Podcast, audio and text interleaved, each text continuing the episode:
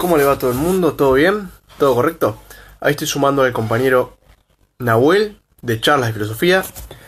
A todos los que estén viendo todo esto diferido, les recomiendo, como siempre, que adelanten los primeros 5 minutos para no tener que estar escuchando este, la introducción, porque la introducción soy yo hablando solo y todavía no llegó el invitado. Ahí se sumó el compañero. A ver si me deja.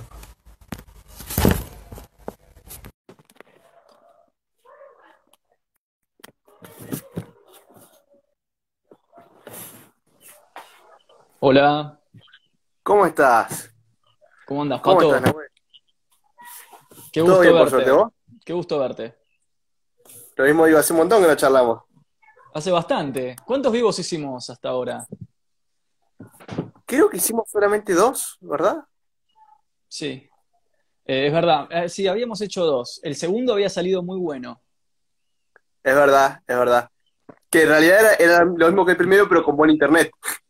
Claro, básicamente, lo cual acá en Bariloche es difícil, viste que cuando uno vive en zonas con inversión pública nula, lo que sucede es que uno está como, eh, ex- digamos, expuesto a las leyes deterministas del universo para ver si las cosas funcionan.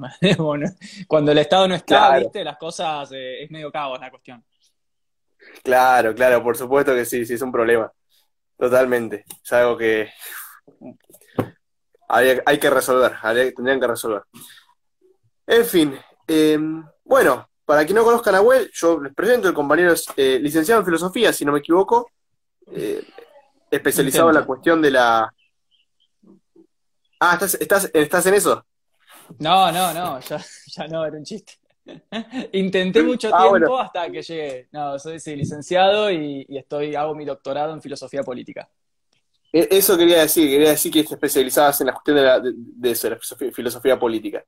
Eh, y bueno, Sí, vamos va- a hablar sobre la industria nacional, sobre lo que sería su, su ascenso y caída, ¿no? Y sobre cómo influye en que hoy tengamos que estar importando vacunas extranjeras y tengamos que negociar por ahí recursos para poder tener una mínima salud, ¿no? Eh, y, viste, y aceptar cláusulas que dicen cosas como, por ejemplo, que si la vacuna sale mal, eh, no se hacen cargo, ¿viste? Ese tipo de cosas. Eh. Sí, es un problema yo, yo estoy complejo que... con esto. Sí, no, no, dale, dale. no iba a aclarar que yo no digo esto que estoy contra las vacunas, ni, ni mucho menos. Solamente estoy diciendo que est- estos cláusulas están, no es nada, lo pueden buscar, lo dijeron los mismos funcionarios, funcionarios que estas cosas pasan. Eh, o sea, lo dicen ellos, los funcionarios del gobierno actual, eh, y, y tienen sus inconvenientes, ¿no?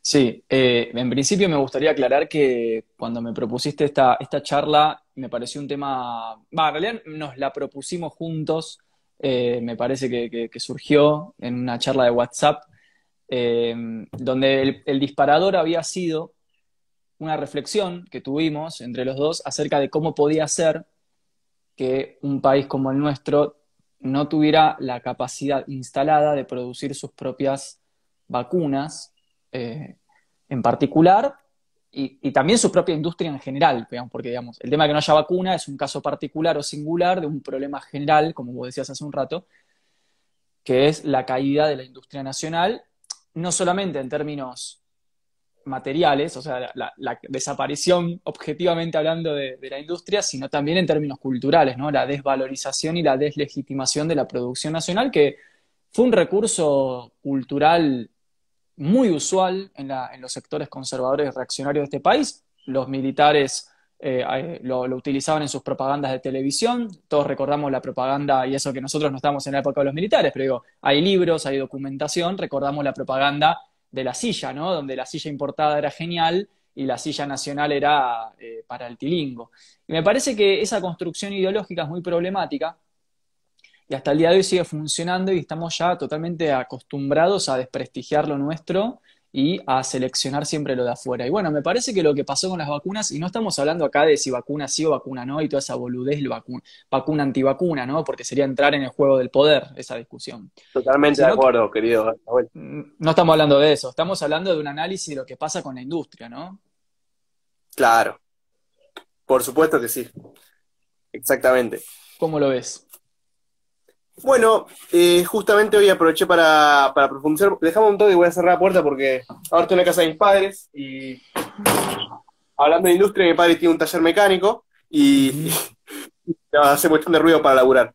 Bien, lo que decía, eh, lo que sucedió con nuestra industria, eh, en términos objetivos, si lo investigan, van a encontrar que hasta las agencias, eh, digo, foros económicos, Banco Mundial, o sea, cosas que no son, no van a decirme que son comunistas, ni peronistas, ni mucho menos, todos concuerdan más o menos en que la industrialización arranca en los 30, a raíz que el modelo agroexportador no puede, aunque lo intenta por todos los medios, incluso da un golpe de Estado para poner un gobierno adepto, no puede mantenerse más. Incluso los liberales de la época dicen que el Estado tiene que salir a ayudar a los privados cuando no pueden ayudarse, en este caso los privados son la sociedad rural, y a partir de este proceso de que la Argentina no tiene plata para comprar productos importados, no, no por medidas proteccionistas, sino porque no había plata para poder, eh, se recontra devaluar la moneda, básicamente porque no podíamos exportar nada por eh, crisis mundial. Sucede lo que es, eh, bueno, no se acuerdan de esa época, arranca el proteccionismo a nivel mundial, y el proteccionismo, esto, eh, el consenso, este, este, mm, el Commonwealth, ¿sabes, no? Que es este.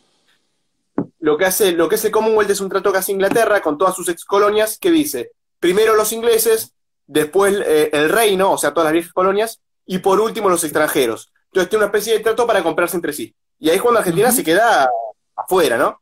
Y de ahí surge el pacto de Rusiman, que le, que le da un montón de beneficios a Inglaterra y nos jode la vida, básicamente. Pero la cosa es que acá arranca una industrialización que llega a su punto más alto en el año 74, digamos, y llegamos a tener una exportación este, industrial bastante alta, los autos se, hacían acá, los autos que, hoy vemos en la calle, los autos son todos hechos en Brasil, en México, en China, los motores están todos eh, hechos afuera.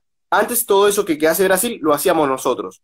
Y es durante esta dictadura militar que vos mencionás que nosotros dejamos de producir todo eso y que Brasil empieza a producirlo. Eh, y, después los, 90, los 80, que fueron nefastos, los 90, que fueron peores, y llegamos a un punto en el cual, a partir del 2003, eso nos sigue sucediendo y se revierte un poco, pero nunca, nunca más recuperamos el nivel que tuvimos en los 70, en los 60, 70. Exactamente, exactamente. Es una historia de la decadencia, ¿no? Eh, a partir de hace 40 años. Sí, sí, sí. Una historia de la, de la, de la decadencia de la industria nacional que siempre tiene como varias dimensiones, ¿no? Por un lado, como, decía, como decís vos, una dimensión histórica en términos de lo que fue sucediendo en la flecha de tiempo, después la dimensión instrumental o el modelo, que es, bueno, esta, esta lucha entre el Estado y el mercado, em, entre intereses de mercado e intereses nacionales, y después, por supuesto, eh, la, la, lucha cultural o la lucha ideológica, que me parece que hoy todavía sigue más vigente que nunca, ¿no? Me parece que todavía estamos y, me parece que no solamente está vigente, sino que está en retracción. Me parece que está perdiéndose esa lucha. Me parece que la vacuna mostró no solamente que no tenemos la capacidad para, o sea, que somos un país que no puede generar su propio medicamento, lo cual es muy interesante. Y me parece que también va en tren de ser un país que no puede repartir, o sea, alimentar a su población, siendo un país, por ejemplo, extremadamente rico en materia de materia prima, valga la redundancia, recursos naturales, extensión, amplitud geográfica, etcétera, que el paquete de yerba cueste lo que cueste, que el litro de aceite cueste lo que cueste, que no se pueda alimentar a toda la población, es parte de este problema estructural de decadencia generalizada que incluye también que no podamos eh, generar nuestros propios anticuerpos. Mira, te cuento, hace más o menos eh, un, mes hicimos una, eh, una entrevista, hicimos una entrevista en una radio donde yo, de la cual yo formo parte, ¿sí? Que, ah, mira, ahí se va el vecino. Hicimos una, entrevista en una radio donde yo formo parte con Lucas Seni de em, Ideas Circulares en FM Bariloche a la directora del Instituto de Investigación de la Universidad de San Martín, que está generando ese equipo, que valga la redundancia, es un equipo de 12 personas, de las cuales 10 son mujeres, lo cual es muy interesante para mostrar la importancia de la inserción femenina en el ámbito de la ciencia. Em, y están desarrollando la vacuna nacional, ¿no? Entonces le hicimos la entrevista al aire, le preguntamos cómo era la cuestión, y uno de los datos que nos quedó es que ella cuenta que en Inglaterra se invirtieron 50 millones de euros para la vacuna por el COVID, en Argentina el, presupuesto fue de 6 millones de pesos. Em, entonces uno escucha esas cosas y entiende que Argentina es un país que se sostiene prácticamente por vocación. Porque Sí, por- a pulmón, eh, a pulmón. a pulmón, es así, es impresionante y siempre fue así y yo tengo miedo de que siempre termine siendo así, que, siempre no, pero- eh, sea eso, ¿no? Entonces me pregunto a veces cómo, cómo pensar una lógica, eh, digamos, eh, eh, cómo- yo creo que, esto ya no es un problema de Estado-mercado, ¿entendés? Yo creo que acá el, No, el no, Estado también es cómplice, el Estado es cómplice de lo que está pasando.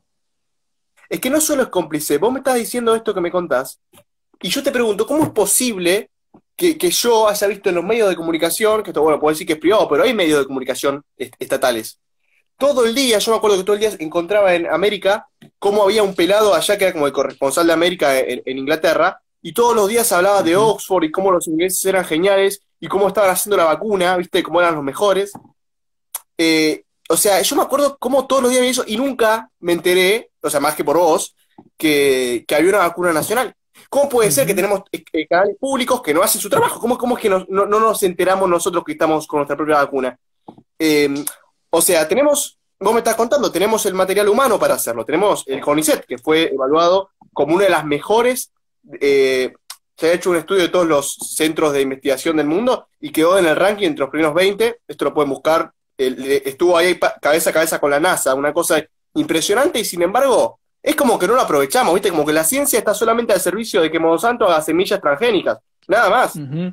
Exacto. Loco. Ahora, vos sabés que, eh, Pato, yo eh, trato de evitar los discursos de autoculpabilización, ¿no?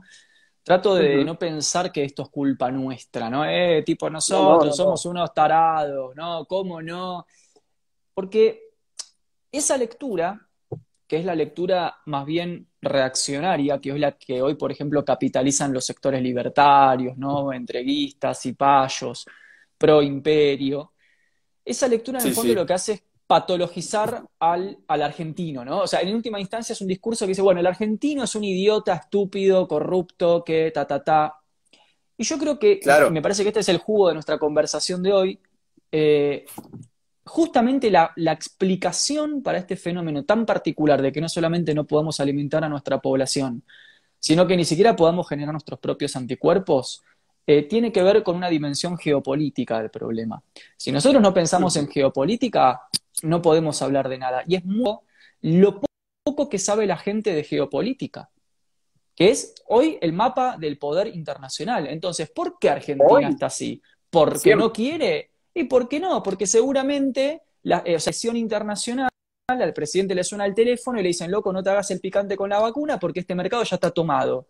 Y si te haces el picante, se pudre, porque ya te la pudrimos un montón de veces, desde hace 50 años para ahora te la venimos pudriendo. Así que, entonces, cuando uno entiende que hay presión externa, empieza a entender lógicas de cómo pasan ciertas cuestiones. Yo, por ejemplo, no creo que el presidente tenga poder. Me parece que pensar hoy que el presidente tiene poder, que el presidente tiene poder, poder, el poder está en otro lado. El poder, o sea, el presidente no puede eh, eh, tomarse un vamos vaso a- de agua sin pedirle permiso a 250 CEOs.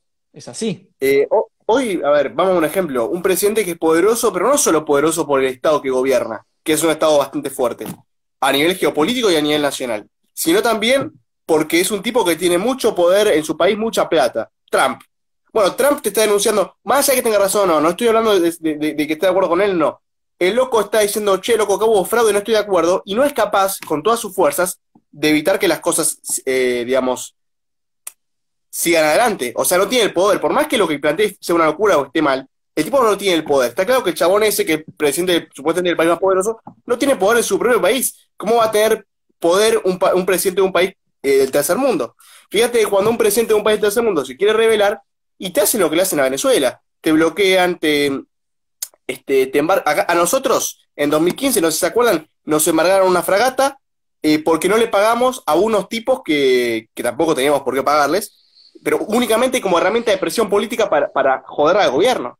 De hecho, eh, esto, esto mismo eh, se de- declaraba Cristina que, que a, Argentina se lo quería ver como el mal alumno del mundo. ¿Viste? El FMI siempre, eh, digamos, quería mostrar a Argentina como el mal ejemplo ante todo el mundo. Y todas esas cosas servían, porque que te embarguen un, un barco, vos decís, ¿qué importa? Es un barquito. Pero simbólicamente hizo que la gente diga, pero mirá qué mal ejemplo que damos ante el mundo. Y que detesten a- a- a- al gobierno y, más allá de que estemos de acuerdo o no con el gobierno, lo que quiero decir es cómo los gobiernos se ven coercionados por fuerzas externas que ni siquiera tienen, este, no son estados, son grupos de buitres o grupos de lobistas. Eh, yo, yo no, cuando que nosotros no estamos haciendo tal cual cosa, no estaba diciendo que somos los argentinos somos unos tarados. Eh, no, era ese mi, no era esa mi intención en mi lectura. Digo, ya sea por coerción externa o por incapacidad de algún que otro gobernante, no estamos, eh, no se está haciendo lo necesario para fomentar una vacuna nacional, sea por la razón que fuere. Comparto, acá dice, por ejemplo, en el chat, dice Filipe y Pablo, un docente gana un salario de indigente, menos van a invertir en ciencia. Hace rato que acá se hace todo a pulmón. Totalmente, ¿no? Eh, después Andrés eh, dice, bueno, así con misiles, cohetes, satélites, fábricas de aviones. Dice, ¿podrían, podrían hablar más despacio? Creo que estamos hablando suficientemente despacio, pero sigamos hablando más despacio. sí, sí. No, eh, pero digamos, a mí me llama poderosamente la atención que en general cuando se hablan de estas cuestiones, el, análisis politológico clásico, que yo no comparto, o sea, parte de mi, de mi tesis doctoral es demostrar que la politología clásica hace un abordaje insuficiente del problema. ¿Por qué? Porque no lee al sujeto, solo lee modelos, ¿no? Entonces, ¿qué quiero decir con esto? Que cuando se trabaja con estas cuestiones, todo se reduce a una discusión de modelos. Ah, bueno, pero el Estado, el mercado, la presión, que es real, eso es, verdad que sucede, por supuesto. Pero, perdón. Pero, pues si no se me va la idea. Eh, pero, dentro de los modelos teóricos que podemos discutir, liberalismo, socialismo, nacionalismos, eh, pro mercado, pro intervención, etcétera, hay personas, o sea, esos modelos encarnan en personas como vos, como yo, como la gente que está en el chat, o sea, en el sujeto político. Y el tema es que yo creo que la politología y las ciencias económicas tienen eh, dificultades muy grandes para leer al individuo, o sea, para leer a las personas que sostienen esos modelos. Sus deseos, sus comportamientos, sus acciones, cómo toman decisiones, qué quieren, qué no quieren, en qué invierten, en qué consumen, cómo se mueven, por qué se levantan, por qué no se levantan, si se levantan con una subversión o no son eh, personas que se subleven, digamos. Entonces, todo eso que tiene que ver con la subjetividad política, que es una de las dimensiones del análisis político, la famosa subjetividad política, me parece que está excluido. Entonces, siempre terminamos hablando en términos de dinero, de si el Estado. No, hay que ver quiénes son las personas que están dentro del Estado, quiénes son los que están adentro de los mercados, cómo es el lobby, qué pasa con el ciudadano de a pie, si le importa este tema. Capaz no le importa este es tema. Como cuando, es como si cuando se hablara de una cuestión de modelos, se hablara casi como un experimento, ¿viste? Como si fuera una especie de cuestión científica, en donde vos decís, mira, yo muevo un poquito esta palanquita, subo un poco este impuesto, bajo un poco este otro, subsidio un poco acá, un poco allá, le saco esto, eh, y, entonces funciona, porque mira, en este, en, este, en este país funciona, o en este mismo país funcionó esto hace 30 años. Bueno, incluso por estar de acuerdo con que es un modelo acertado. Ahora, todo eso eh, está dejando afuera presiones geopolíticas, tratados, este, si la gente te va a bancar, porque muchas de esas cosas implican pelearse con alguien. La gente salió a bancar cuando nos peleamos, va, cuando nos peleamos, cuando el gobierno se peleó, qué sé yo, por el impuesto a riquezas, salió a bancar. Eh, quería, digo, es algo que claramente no le iba a perjudicar. Eh, salió a bancar ahí. Eso importa un montón, porque tener un pueblo que, vaya a, bancar y a presionar para que una medida se lleve a cabo y que un modelo se imponga es fundamental. Eh, de hecho, uno de los mayores logros de la dictadura, uno de los mayores logros de la dictadura, más allá de destruir el aparato industrial y endeudarnos hasta las pelotas, fue como acabaron con esa masa y esos movimientos eh, obreros enormes, y estudiantiles enormes, que acá estaban presionando a cualquier dictadura, y habían presionado como a seis dictaduras antes, para imponer un modelo que los beneficie. Todo el tiempo la puja salarial, reclamar, todo, toda esa gente que luchaba todo el tiempo por sus derechos y por una mejor condición de vida, que además lo estaban logrando, porque nuestro mejor momento en términos de igualdad económica fue en los 70 también, 73, 74. Eh, todo eso se quedó atrás y se, desmoralizó, fue exterminado, desaparecido, torturado, y en los 90 e, era una resignación. Se veía cómo se destruía el país y, los sindicatos y la gente que estaba ahí adentro decían, bueno, paraban y le cerraban la empresa, ¿viste? Rama que para, rama que cierra. Nos han este, dejado sin ese espíritu de luchar y bueno, ahora es fácil pisarnos. Acá hay un, mensaje interesante en el chat de Julio César que dice, el proyecto del misil Cóndor lo bajaron completo por presión externa, no solo por poder externo, sino por complicidad corrupta interior con la agenda internacional. Totalmente, el tema, todos conocemos el caso del misil Cóndor, que va en línea del tanque argentino mediano, el avión Pampa, todo lo que fue la industria nacional militar, que fue desbaratada fundamentalmente terminó de desbaratarse durante el gobierno de Menem bajo la presión de, los Estados Unidos, ¿no? Porque, como dice Chomsky, los Estados Unidos, Estados Unidos son eh, la gendarmería del planeta y toda gendarmería quiere monopolizar el uso de la fuerza, ¿no? Entonces, eh, por eso me, me, llama mucho, mucho, la atención que cuando uno habla de esto, mucha gente te dice, eh, yo no creo en las teorías conspirativas, como si fuera teoría conspirativa. O sea, ¿qué tiene conspirativo? No sé, o sea, esto es historia son datos, pero bueno, hay como una especie de negación y, me parece que hay como una especie de idealización de la lectura política, donde todo queremos llevarlo a nuestra pequeña percepción personal de la cosa, ¿no? Lo que a mí me parece, según la nota que leí en tal diario o en tal otro, y desconozco y niego completamente que hay una agenda internacional. Por supuesto que el COVID forma parte de una agenda internacional. El virus está, nadie lo niega. O sea, de hecho yo tuve COVID, o sea, yo lo tuve. Nadie está negando que el virus existe. Ahora, el hecho de que el virus exista no tiene nada que ver con su origen o su causa. Yo creo que en términos de origen y causa, el virus forma parte de una agenda internacional que tiene que ver con presiones de mercado. Ahora bien, esto se traduce en que efectivamente los, dos, las dos vacunas que se presentan para ese virus provienen de las dos potencias que le están, eh, que están pujando el, no digamos monopolio, digamos el oligopolio del mercado internacional. Eh, Israel la semana pasada liderando la vacunación, o sea, el sionismo internacional, eh, que obviamente vamos a aclarar que no estamos hablando de antisemitismo, estamos hablando de sionismo, que es otra cosa, ¿no? Recordemos que el propio pueblo judío critica y se manifiesta contra el sionismo en Israel, ¿no? Porque ahí la gente dice, no, eso es antisemita, no, estamos hablando de sionismo, no de antijudaísmo. El sionismo internacional es otra eh, cosa. para dejarlo clarito, es, el apoyo al Estado de Israel, básicamente, a la existencia de un Estado de Israel y, y bueno, hay que saber que el Estado de Israel se funda sobre donde vivían otros pueblos, ¿no? Fue como, se impuso sobre ese lugar que había otros pueblos. Así que por eso... cuando hablamos de sionismo, hablamos de una agenda eh, expansiva, imperialista, internacional, ¿no? Acá dice Flagelo Dulce algo muy interesante, dice, hay libros también sobre psicopatología política, que sí, totalmente, los conozco, algunos, que es exactamente lo que estamos hablando, que tienen que ver esto, con cómo leer al sujeto, ¿no? Que, que hay cosas que van más allá del modelo teórico y que tienen que ver con cómo nos comportamos como individuos en la práctica efectiva. El otro día charlaba con un amigo, este, me decía, no, me decía, ¿cómo me decía? No, esto de que no sea conspiranoico, ¿viste? Yo le decía, pero estamos hablando desde WhatsApp, que es de Facebook. Y al rato seguíamos la discusión acá por Instagram sobre si, el imperialismo estadounidense era tan poderoso o no. Y yo le decía, pero estamos hablando en Facebook, eh, eh, en Instagram, que es de Facebook, o sea, de nuevo lo mismo. Y yo le explicaba, bueno, detrás, detrás, de toda estructura de información hay una estructura de poder. Y vos sabés, y lo puedes investigar, que todo lo que hablamos acá en esta plataforma, sea en WhatsApp o en Instagram, eh, es algo a lo que puede acceder la NSA, que es como la, la CIDE norteamericana. Sí, sí. Y eso ya está revelado hace como 10, 12 años, no nada, no nada nuevo lo que estoy diciendo. Pero es una gran negación. Eh, y ni siquiera una persona de esas que dice no sea político. Era un tipo que está metido en política hace rato, es radical, está metido en, eh, en el partido, viste, hace rato y es como que se quieren. no es un Estados Unidos es un país más, un poco más poderoso, nada, es, es otro país como el nuestro. No, no, no, acá es claro. Acá tenés los países del primer mundo como Estados Unidos, Europa y no sé, para de contar, y nosotros, que somos el otro 90% eh, del mundo, que somos coercionados por estos poderes.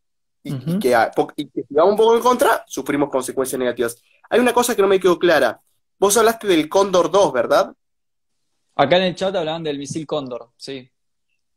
¿Me podrías contar un poquito más de eso? Porque yo no tengo idea, ¿me podrías? Sí, claro, el, Cóndor fue un misil que se diseñó eh, acá en, Córdoba, en, las fábricas militares de Córdoba. Eh, su gestión, si no me equivoco, empezó en los años 80 eh, o en los 70, ese es un dato, ahí me tengo una fecha, mejor si en los 70 o en los 80, pero que venía en línea con un interés que había de desarrollar una cierta fábrica, una cierta industria armamentística nacional, por ejemplo, el tanque argentino mediano, que fue un tanque de vanguardia, ¿no? el tanque argentino, el TAM, eh, era un tanque que tenía una peculiaridad, a diferencia de, otros tanques, que era que podía sumergirse, era casi vanguardista. O sea, tenía un periscopio, ¿no? Y podía, era todo terreno, era algo eh, que solo la industria argentina logra hacer esas cosas. Porque si algo que, tiene las, que tenemos en Argentina es que hacemos cosas que son realmente increíbles, ¿no? Yo me acuerdo, por ejemplo, cuando, cuando fue el caso de Malvinas, la guerra de Malvinas, em, los, no sé si sabes, o si sabe la gente que está en el, en el chat que los misiles Exocet, que eran los misiles eh, AM-39, creo, con los que se disparaban a los buques británicos, el misil Exocet no encajaba naturalmente en el Super Etendard, que era el avión de la naval no, no, no tenía un anclaje, o sea, natural, era un misil eh, francés que, o israelí, no me acuerdo si era israelí o francés, creo que francés, eh, que no encajaba en nuestros aviones. Entonces, había que resolver el problema de que se puedan disparar desde nuestros aviones porque la guerra estaba en curso. Entonces convocaron a los mejores técnicos, científicos, ingenieros del país para que resuelvan el problema de que primero el misil encaje en, el, anclaje del fuselaje del avión y que además la computadora, la computadora, de la, perdón, la computadora de a bordo pudiera leer el código del misil. Eso se resolvió creo que en un mes y salió como un caso emblemático que Argentina había podido lograr una compatibilidad entre algo que no tenía nada que ver, el Super Etendard por un lado y el Exocet. Entonces, digamos, era algo increíble. Yo creo que Argentina tiene ese potencial de crear cosas así de la nada pero siempre con poca guita, siempre sufriendo, siempre con presiones, ¿viste? Con laburo ideológico interno, con cipallismo, con milicos, ¿viste? Y siempre es esta historia, que vos la conocés muy bien porque sabes muchísimo de historia, que viene ya del siglo XIX, ya viene desde las, las movidas eh, aristocráticas del siglo XIX. Y digo, la batalla de caseros, ¿no? Claro, ¿hasta cuándo? ¿Hasta cuándo? Mira, acá tenemos a, mi querido, si no lo tendré presente del siglo XIX. Sos rosista, te declarás rosista, ¿no? Sí, sí, rosista a muerte. ¿Y qué haces cuando te interpelan con el tema de la mazorca? ¿Qué, respondes a, ese tema? Muy simple. Muy simple. Yo les digo. Eh, primero siempre llamo atención sobre esto, que cada vez que sale de rosas, automáticamente sale de la mazorca. Como que lo único que les importa es eso, ah, tipo, ah, se arranca por ahí, cosa que me llama la atención. Y después les digo, miren, yo, yo soy descendiente de Florencio Varela. Florencio Varela fue eh, un unitario de esa época, que era también escritor, y que em, justamente como unitario fue perseguido durante la guerra con, eh, estábamos en el bloqueo anglo-francés, viste que es donde la, mazorca generalmente se endurecía y perseguía más opositores en la época en la que estábamos en guerra con países extranjeros. No es casualidad, se endureció principalmente en los últimos años del rosismo, en los que tuvimos guerra con Francia y con Inglaterra. Bien. Mi antepasado, Florencio Varela, se escapó en una balsa hasta Uruguay de los siete hijos que tenía, uno se le ahogó en el camino. Bien, o sea, tenemos una historia, o sea, una historia que dice, uy, da lástima, ¿no? Genera empatía. El tipo llega a Uruguay, Montevideo, que recordemos que Montevideo estaba tomada por los ingleses, eh, los ingleses habían dado un golpe de estado al gobernador de Montevideo y habían puesto un títere. Eh, y Rosas, la guerra esta que termina en lo que es, este, ¿vieron lo que es la vuelta de obligado? Esa guerra empieza porque Rosas quiere volver a poner al gobernador de Uruguay, el, electo, el, legítimo, en su lugar. Y pone el ejército de Buenos Aires para recuperar Uruguay. Porque si Uruguay no es parte de Argentina, eh, no puedes poner impuestos en el Río de la Plata, y viste que hoy no puedes este, poner aranceles sobre la importación en el Río de la Plata. Puedes navegar y entrar bastante adentro y es un peligro. Es de hecho es un, eh, poder que no tenés. Bien. Entonces, lo que pasa es lo siguiente: eh, se va a Montevideo y después, este hombre, que es mi antepasado, organiza la resistencia eh, unitaria en Montevideo y, la financiación. Y va a Inglaterra a pedirle a los ingleses que financien a los unitarios, mientras Argentina está en guerra con Inglaterra, para invadir desde Uruguay Argentina. Entonces yo le digo, mira, mi antepasado eh, por Rosas hubiera muerto. Pero por mí también hubiera muerto. El tipo está yendo a Inglaterra a pedirle que financie una invasión argentina. O sea, si, vos tenés adentro de tu país un soldado enemigo en medio de una guerra, lo matás. Y si tenés un supuesto argentino que funciona como espía extranjero en una guerra y financia una invasión a tu país, también lo matás. O sea, que estás en guerra, ¿no? Estamos en. Y más en el siglo XIX. Y más en esa época. Entonces. Acá dice, acá dice Laura, Laura Omega, dice: Soy chosna de Juan Pedro, mazorquero de ley. Ahí tenés eh, a, colegas y compañeras. Eh. No, bueno, pero digamos, sí, tiene que. Sí, decime. No, es una capa la hora Omega. Si hicimos un vivo la semana pasada o la anterior, es una genia.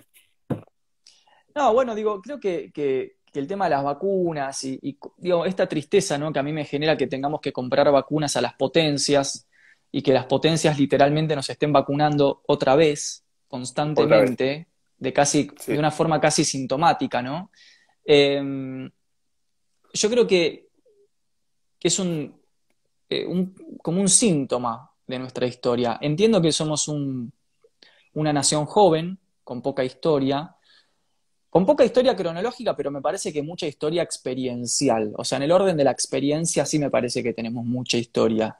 Em, y, me parece que, que todo atiende a, esta, a este espíritu, eh, por un lado, hay, como una especie de simbiosis. Por un lado, un espíritu extranjerizante de mucho lo que es la cultura eurocéntrica de nuestros propios conciudadanos, pero a la vez también un lobby, una agenda internacional, una presión externa. Yo realmente, Pato, como te decía hace un rato, yo no puedo creer que el presidente tenga poder, ¿no? Cuando dicen, ah, que tengamos una tradición presidencialista, en realidad es casi por accidente, ¿no? Eh, el presidente no tiene poder, poder, el poder, ¿no? El poder es poder económico en nuestro mundo.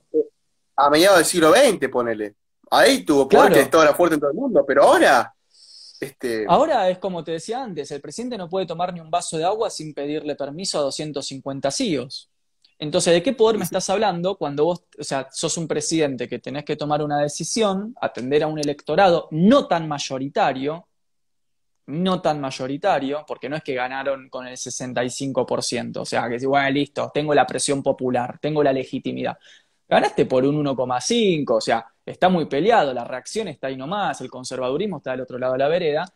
Entonces, eh, me parece que pensar que en ese contexto el, presidente, ¿no? Tiene el poder y la gente se enoja con el presidente, ¿no? El presidente, como si el presidente tuviera un poder eh, que en realidad está en las corporaciones. por ejemplo, digamos, partamos de la base de que todo presidente necesita que un sector privado le financie la campaña electoral, con lo cual es obvio que cuando asuma el poder va a tener que devolver favores, con lo cual no hay tanta independencia y con lo cual el poder sigue estando en términos de devolución de favores en el sector privado. Digo, yo creo que esto es un tema que ya implica, hay que como que rearmar el análisis político de cero, porque digo, yo no, creo en esta discusión entre Estado y mercado, porque no es real que sea un polo así, tipo, ah, acá está el Estado, y del otro lado de la cancha está el mercado, y son 11 contra 11, ¿viste? No es así. Eh, eh, es que además el mercado y el Estado no pueden hacer lo mismo, o sea, por ejemplo, una empresa estatal, yo, yo estoy confiado totalmente que una empresa estatal puede funcionar muy bien, porque hay muchos ejemplos de empresas estatales que funcionan muy bien. Sí, claro, totalmente, Ahora, yo también creo eso. Vos preguntale a cualquiera que haya fiscalizado para cualquier, este, ya sea para el PRO o para el Frente de Todos, si, si estaría de acuerdo con que una maneja, con que una empresa la maneje, en el caso de Macri o, Cristina. Los macristas te van a decir, no, ¿cómo la van a manejar esa chorra? Y los cristinistas también van a decir, o sea, estamos todos de acuerdo en una cosa, y es que las empresas estatales eh, tienen esa dificultad. Vos no puedes tener eh, cualquier empresa en mano del Estado si vos sabés que un día puedes perder las elecciones a manos de esta oligarquía, al menos yo lo veo así. Entonces, claro, necesitas que eso sea privado así, es ajeno al gobierno. Ahora, que sea privado te conlleva el riesgo de que después o se te den vuelta o, digamos, o te jueguen en contra del gobierno y es otro problema más. Totalmente, acá. Resulta, sí. que la producción, conviene, la producción conviene que sea privada, eso es verdad, pero el Estado, eh, digamos, ¿cómo hace para que el Estado tenga el poder para poder coercionar a cualquier tipo de empresa que, por ejemplo, no ponga cualquier precio si no tiene capacidad de producir por su cuenta? O sea, tenemos un problema muy grande. Totalmente. Eh, y acá, por ejemplo, dicen, ¿no? No es casual que solo exportemos, dice Laura, materia prima y que creamos que el campo es la única posibilidad de ingreso o participación de la macroeconomía. Totalmente, ¿no? Parte de una agenda de eh, reducción total, o sea, de convertir un país en un gran almacén. Yo creo que lo que la agenda internacional y las cuatro o cinco potencias o los cuatro o cinco países, centrales quieren es que Latinoamérica siga siendo un gran supermercado, ¿no? Una especie de gran depósito de, de científicos, de comida, y de tierra y agua, ¿no? Entonces, yo, digamos, ahí se entienden todos los intentos por desbaratar el Mercosur, toda la construcción de la famosa patria grande, la unificación del continente sudamericano. Recordemos a Churchill, ¿no? Winston Churchill cuando decía que a Sudamérica no había que permitirle la unión y mucho menos que fuera liderada por Argentina. Es muy interesante que Winston Churchill dice que el problema era que si Argentina se empoderaba, entre comillas, iba a arrastrar a todo el continente sudamericano. Entonces esto lo dice en los 40 pues, y, digamos, después no puedo creer que haya gente que cuando uno habla de economía internacional y que le digan y que le dice, ¿no? Uno, mirá, Argentina no produce sus propias vacunas, pero no porque seamos unas ratas, eh, unos vagos, unos inútiles, sino porque hay una agenda internacional que busca constantemente, invierte plata, y, o sea, desplaza tropas, ¿no? En empobrecer a Latinoamérica y te dicen que es una teoría conspirativa. Entonces yo no sé muy bien cómo lidiar con ese sujeto político, porque el sujeto político que te pone el mote de la teoría conspirativa como eh, sujeto de toda oración es un sujeto que en realidad está despolitizado, está negando la real eh, política, lo que es la, la realpolitik, ¿no? Como decía Hegel, ¿no? La política real que es eh, justamente el entramado internacional de, luchas y contraluchas. Em, acá ponen, acá ponen en el chat, eh, eh, sí, Pato, dale, dale. No, voy a decir que a, mí me preocupa mucho esto porque tenemos una, una, población entera que justamente responsabilizamos de, todas las cosas a un gobernante, pero ese gobernante tiene la responsabilidad y no el poder, en muchos casos, de cambiar esas cosas. Y me preocupa esto, ¿no? Porque si el presidente no tiene poder, o sea, si no se puede resolver mediante la vía democrática, ¿cómo se resuelve este problema? Nosotros, este problema de que seamos solamente eh, el que le da los recursos y las materias primas a los países centrales para que se desarrollen, es un problema que se veía venir desde hace 40 años. O sea, cuando se escribe esta carta, eh, se escribe, Perón escribe la carta a los gobiernos y pueblos del mundo, dice, miren, loco, si no estamos unidos para el año 2000, lo que va a pasar va a ser que eh, nos van a querer sacar todos los recursos para sus industrias y al que no quiera lo, van a, tirar abajo. Lo que pasó con Evo Morales. Cuando tiran abajo a Evo Morales, Elon Musk, que es uno de los mayores beneficiados de la, de la caída de Evo Morales, vieron que él necesita, necesita litio para sus coches Tesla. Bueno, y Bolivia está llena de litio. De hecho, cuando cae eh, Evo Morales, las acciones de Tesla aumentan un 8%, el mismo día. Y él dice en un tuit, eh, que vamos a dar los golpes que sean necesarios para poder lograr lo que queremos, básicamente. Y, además, hace poco fue declarado el hombre más eh, rico del mundo, o sea, es como de película esto. Yo creo que son esa, esa, clase de, individuos, no sé qué sensación te dan, pero a mí me dan como, a veces flasheo que son como tipo reptiles, o sea, como gente de, otro, de otra galaxia. O sea, ¿de dónde sale esa gente? O sea, ¿cómo es la, no sé, cómo es la niñez de Elon Musk? ¿Qué va a la escuela pública? ¿Juega las bolitas en la vereda? O sea, ¿cómo, es Elon Musk a los 15 años? Para mí es un reptil el chabón, ¿entendés? O sea, una cosa así. No, no es gente de este mundo, boludo. No, sos, agarra, hay una escuela, una especie de cuarto donde meten a los SEOs y de chiquitos los meten ahí a hacer SEO, ¿viste? Y a hacer sus cosas de SEO. Bueno, Mark Zuckerberg también, ¿lo viste hablar alguna vez? Es rarísimo el tipo. Son, son, seres de otras dimensiones, o sea, no son de acá. Y, esos seres de otras dimensiones, justamente vos te preguntas, ¿quién tiene más poder en Argentina? ¿El presidente de Argentina o, este, el de Facebook, este chabón, este Zuckerberg? Y yo te pregunto, si mañana Zuckerberg dice, loco, voy a hacer una campaña contra el presidente, ¿Vos querés que no es fácil hacerle perder la elección? Es más, si mañana dice, lo dejo sin Facebook, sin eh, YouTube, sin Instagram, sin WhatsApp, y, culpo al presidente por eso, ¿vos de qué, de qué lado crees que se va a poner la gente de a pie? Obvio. O sea, mm, tienen un poder fuertísimo. Totalmente, totalmente. O sea, por eso digo, para mí es, interesante la lectura que, de que hace Foucault, ¿no? Del poder, porque Foucault el filósofo francés ¿no? de los 60, sí, los 60, 60 y 70, em, Foucault dice esto interesante, ¿no? que es que el poder, en realidad no hay nada por fuera del poder. ¿no? Como que no hay, no hay una fuera del poder. No hay como un lugar que, bueno, hasta acá llega el poder, pero si yo me voy solo de hippie por el mundo, estoy fuera del poder si yo me pongo mi huerta, en mi campito, en mi, cabaña, en la mitad del bosque, yo estoy fuera del poder. O sea, el poder, dice Foucault, y yo comparto esta, esta idea en línea con lo que estás diciendo, justamente de la omnipresencia del poder, porque el poder es Dios. Eh, o sea, Fíjate que nuestro poder, el mercado de hoy es como que cumple con todas las características de la divinidad. Es omnisciente, omnipresente, omnipotente, o sea, puede todo, sabe todo, está en todos lados, tiene nuestros datos, algoritmos de recabación de datos de todo el mundo. O sea, es literalmente eh, Dios secularizado el mercado de hoy, ¿no? O sea, cumple con los atributos divinos. Entonces digo, no hay nada por fuera del poder en el, Claro, no hay nada por fuera del poder, en el sentido que no hay nada por fuera de Dios, del Dios secular. Entonces Foucault dice, esta ilusión, el poder tiene la ilusión de hacerte creer que vos te podés escapar. O sea, que vos te podés ir y no estar afectado por las lógicas y las racionalidades neoliberales hoy por hoy del poder. Y mucha gente cree eso, ¿entendés? Mucha gente dice, por ejemplo, yo lo escucho docentes, colegas, ¿eh? Esto es muy triste escucharlo en un docente donde se supone que hay una formación que impediría que uno piense de esta manera. Pero, por ejemplo, docentes que te dicen, yo no creo en la política, yo no tengo ideología. Como si estuvieran exentos de algo, ¿entendés? Como si estuvieran eh, en una especie de partenón y a ellos no les afectara la lógica del dominio. son, claro, son los mismos dominados que todos nosotros, pero con un grado de alienación tal.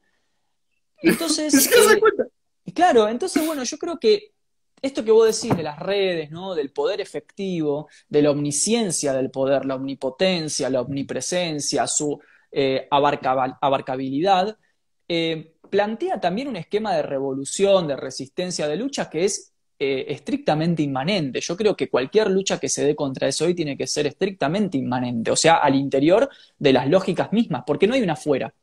No hay afuera. No, además, ¿qué va a hacer? No te puedes escapar. Irte al monte, te vas al monte y que vas a atacar, qué sé yo, una unidad básica de Facebook. No, no se puede, o sea, no te queda otra. Tenés que jugar el juego y ganarlo, y pero tenés que jugar el juego y ganarlo teniendo eh, dos 4 de copa y un 5. y encima yo te cambia las reglas por lo que eh, hay una cuestión que yo estaba pensando, ¿no? Porque, yendo de nuevo a la cuestión de la industrialización, estaba pensando en un ejemplo de países que hayan logrado, o sea, quiero ver la cuestión geopolítica de la industrialización. Nosotros a nivel tercer mundo y particularmente a nivel Latinoamérica, todos, no solamente, porque esto muchas veces se piensa que, la política, ¿viste? Es solamente lo que hizo el eh, Menganito el presidente, ¿no? Que bueno, que Perón, que Digoyen, yo, bueno, yo soy peronista, tengo una remera que dice Juan Perón, es importante, pero no es solamente eso la política, porque la política digamos, eh, eh, eh, la geopolítica habilita ciertos modelos y inhabilita otros muchas veces, por más que seas el mejor de todos. entonces, vos tenés que en los años, este, digamos, del año 30, que cae el modelo liberal de todo el mundo, y que se dan cuenta todos los gobiernos que el peligro es que el comunismo avance, se avanza en Latinoamérica en derechos, en igualdad y en desarrollo industrial. Nosotros en los 70, como les decía, tuvimos el mejor desarrollo no solo industrial, sino que además eh, eh, ¿viste el índice Gini que mide la igualdad, la distribución del ingreso? Fue el mejor que tuvimos en la historia, uno de los mejores. Eh, el mejor de todos fue en ese momento. Además, la pobreza estaba, o sea, todo está muy bien, pero no solo en Argentina. Acá en México y en casi todos los países de Latinoamérica eran más o menos, no igual, pero medio que estaba más cerca de lo que está ahora. Y todo eso empezó a empeorar a partir de la década de 70, 80, 90. Y vos ves que los países que lograron industrializarse después de eso son países que empezaron a perder derechos. O sea, el costo de poder mantener o tener industrias después de la década de 60 fue hacer lo que hizo China. Bueno, vamos a sobreexplotarnos a muerte, pero vamos a asegurarnos con eso que este, vengan las industrias del mundo. Ese es el juego neoliberal. El juego neoliberal es ese. Yo produzco más barato porque tengo un sueldo más bajo. Entonces yo soy más competitivo que el país de al lado. Competimos todos contra todos y, el que más barato se vende, más gana. Bien, nosotros no, no supimos eh, no recortamos laboral, pero tampoco supimos recortar otras cosas que se podían abaratar. Eh, y, claro, se cayó la industria de todo el tercer mundo. Entonces, ¿qué opciones tenemos para industrializarnos? La opción de ser semiesclavos, como lo son en, Tailandia, que te hacen los Hot Wheels que tengo acá, son todos hechos por niños en Tailandia o por adultos esclavizados en Tailandia. O sea, ¿cuál ¿cuál es la opción para industrializarse hoy? ¿Cómo hacemos sin perder derechos laborales? Bueno, pero ves, este es el momento en el que la charla busca eh, soluciones eh, desde una objetividad teórica que es imposible, porque esa pregunta no se puede responder desde la politología clásica o desde las ciencias económicas. Eh, acá tengo mis peleas con la gente de economía y politología. Los filósofos tenemos esto de que siempre tenemos algo que decir. Como ah, para cada solución tenemos un problema. Pero digo, no, más allá del chiste, digo, efectivamente creo que esa es una pregunta que está formulada en términos tan abstractos que no incorpora al individuo concreto, o sea, al individuo de a pie, como decís vos, que es el que te pone la guita, que paga impuestos, que va a laburar, que vota, que no vota, que mira la noche la tele para que la tele le diga lo que tiene que pensar. Entonces, yo creo que de lo que hay que hacer, de lo que hay que hablar hoy, y este es mi campo de, investigación, es de una antropología política, o sea, de volver al sujeto político, al individuo en su constitución antropológica, en su sentir, en su actuar, en su decir, en su gozar, en su odiar, y todo lo que eso tiene de importante en su comportamiento político. Yo particularmente, como ya sabes, mi, inserción ahí es una antropología material desde la perspectiva de la estética política, que yo creo que es lo más importante hoy por hoy, para entender por qué la gente se comporta como se comporta, es decir, la dimensión estética, la dimensión del placer y la dimensión del gusto. Pero bueno, ese será para, otro tema. Em, en particular, con, respecto a lo que vos decís, ahora sí voy a tu pregunta más objetiva, aunque no me gusta, pero la voy a responder igualmente, que es que yo no creo en los partidos. La diferencia entre vos y yo es una diferencia de rótulos en realidad. Los dos, yo creo, creo que el Estado es importante, por supuesto que sí, yo creo en el modelo del Estado, pero el Estado como instrumento, no el Estado como finalidad partidaria o como negociado de pocos, no el Estado plutocrático, parasitario, burocrático, al pedo. ¿eh? Eh, entonces yo creo que, sí, sí, pero digamos, yo lo que no creo es en el partidismo. Eh, me parece que la lógica de partidos es profundamente nociva y destructiva, parasitaria por naturaleza, para, para, cualquier nación, ciudadanía. Yo creo que hay que para que se vuelva a refundar una manera de hacer política en un sentido concreto, real, la gente se tiene que unir. Porque ese es el fundamento de la política. Desde los griegos hasta hoy, la politeia es que la gente se una.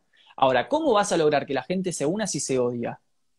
Entonces la segunda pregunta es, ¿por qué la gente se odia? Bueno, la gente se odia porque tiene banderas y eslóganes que le sirven para odiarse mutuamente. Entonces, si estás con los rojos, si estás con los azules, si estás con Cristina, si estás con el radical, si estás con el con Milei, o sea, y la gente establece estos lazos de identificación psicopatológicos con los cuales termina excluyéndose a sí misma y yo acá mi tesis es que la lógica del partido que busca la politización termina conduciendo en realidad a la despolitización. Claro. Claro. Claro. Esa es mi idea. Entonces, lo primero que yo haría, lo primero que yo haría es eliminar los partidos políticos. Quedarte, quedarse con un Estado y con instituciones horizontales al estilo Chomsky, anarcosindicalismo, unión de base, realmente democráticas. Es decir, hoy no vivimos en un sistema democrático. Eso está claro que no vivimos en un sistema democrático. Mucha gente piensa que vivimos en un sistema democrático, porque va y pone un papel en una caja cada cuatro años. La gente no tiene ningún poder, ni vos, ni yo, ni nadie tiene ningún poder sobre ninguna decisión política y económica, aunque pongamos un papel en una caja. Con lo cual, como decían recién ahí en el chat, nuestra democracia representativa en realidad no es una democracia representativa, es un gobierno representativo que encima tampoco representa. Eso hay que entenderlo desde el punto de vista de la filosofía política. Nosotros no vivimos en democracia representativa, es un gobierno representativo con una representatividad, por cierto, muy baja. ¿Por qué? Porque el índice de facción, el índice de, partidización ideológica de las personas es altísimo. Entonces, no hay representatividad. Y pasa lo que dice Chomsky. Chomsky dice, Vivimos en gobiernos representativos con instituciones supuestamente democráticas que no son democráticas porque las bases no están incluidas. Las bases no pueden participar, como sí participaban, por ejemplo, en el Imperio Romano, en la comunidad griega, de la práctica política, política efectiva. ¿Quién puede decir a nosotros que realmente tiene acceso a la práctica política efectiva? Nadie. Nadie. Entonces, ¿de qué política estamos hablando? Claro. Sí, sí.